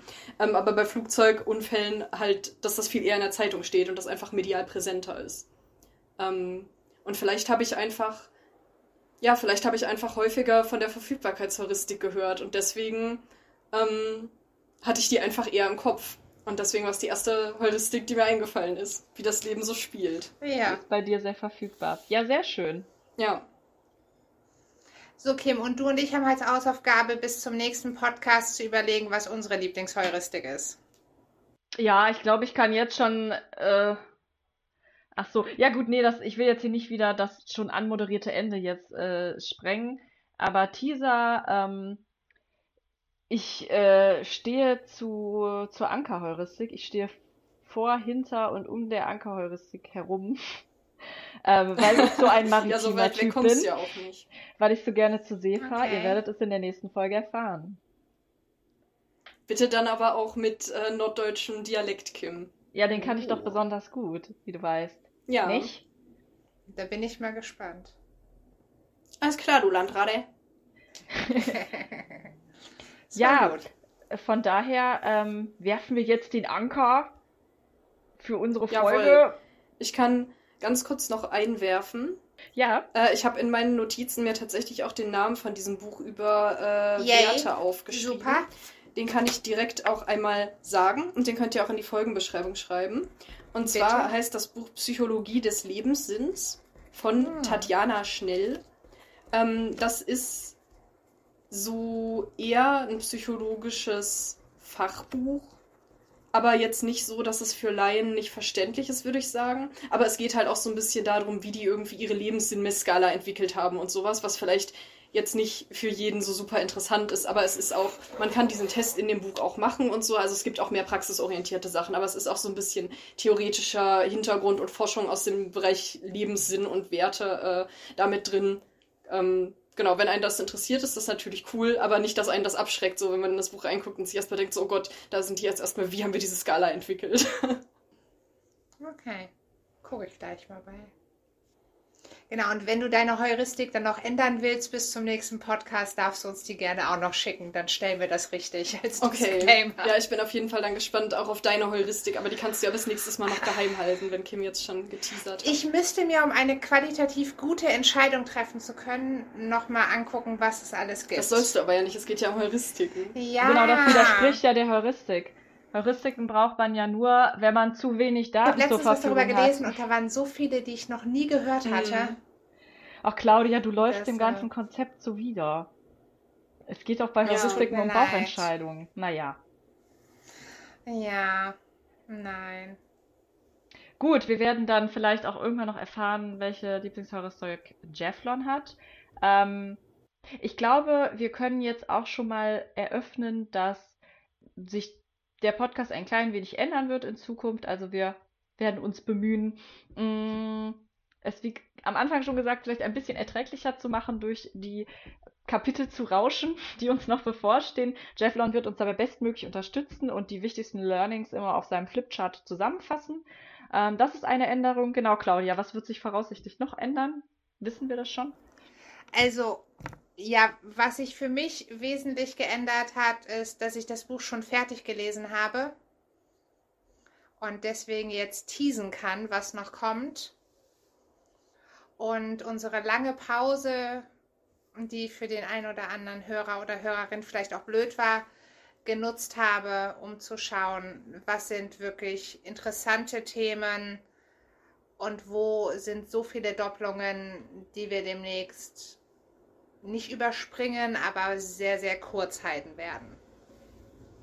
Was, äh, also weil ich werde die Kapitel dann jetzt alle nochmal lesen vor den jeweiligen Folgen, habe aber schon Notizen zu allen und wie sich mein Blick darauf ändert.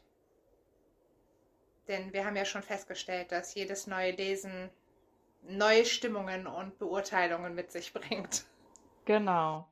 Also, ein kleiner Neustart steht bevor. Ein Mini-Neustart, ein neues Sternchen. Aber wir bleiben natürlich die Alten. Und ja, Isabel, es war sehr schön, dass du dabei warst und diesen Cut mit uns begangen hast. Ja, ich fand's auch sehr schön. Endlich mal meine Ja. großen Idole live zu sehen. Ja, Das war ja Yes. vorher noch nie der Fall. ja, äh, die mit den Meet, äh, Meet and Greets sind wir auch sehr sparsam. Das bekommt auch nicht jeder, aber wie schon erwähnt am Anfang, du bist der kompetenteste Mensch und deshalb bist du hier.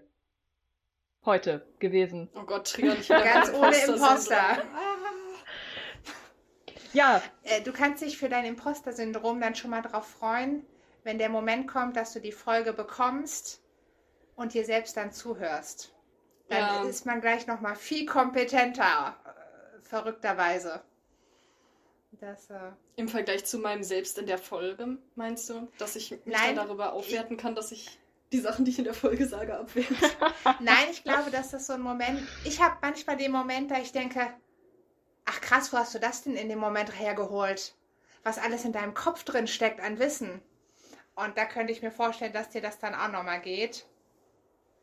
Weil, ja, das. Äh, mal schauen, oder jetzt habe ich wirklich Ja. zu viel Hoffnung gemacht. Ja, ich glaube genau, man, man kriegt dann manchmal gar nicht so mit, dass man zum Beispiel doch relativ schnell, also manchmal kommen mir die Pausen sehr lang vor und ich denke, oh Gott, ich habe Mhm. jetzt sogar lange für meine Antwort gebraucht und das ist dann gar nicht so, wenn ich es nochmal höre. Aber wer weiß. Wir Ja. sind ja, auch das haben wir heute festgehalten, auch unterschiedlich und es müssen ja nicht immer Regeln für alle gelten, so wie das in den Mindset-Seminaren manchmal vermittelt wird. Deswegen, wir hoffen auf jeden Fall, du hast dich wohlgefühlt, das ist die Hauptsache. Dass es kein Pain war, diese Folge. Für dich. Entgegen eurer Ankündigung am Anfang äh, ist es ja diese Folge doch noch nicht so hart geworden. Ich weiß nicht, was dann die Pläne für die nächsten sind. Ich bin sehr gespannt. Wir auch. Gut, ja, dann haben wir alles, oder? Also, ähm, Jefflan muss ja auch belohnt werden für deine, seine Disziplin, dass er in dieser Folge erstmal die kompetenten Menschen hat oder die kompetenten Podcast-Partner hier hat sprechen lassen und uns den Vortritt gelassen hat. Von daher, der Stefan, dir gebührt das letzte Wort. Tschüss und bleib brennend.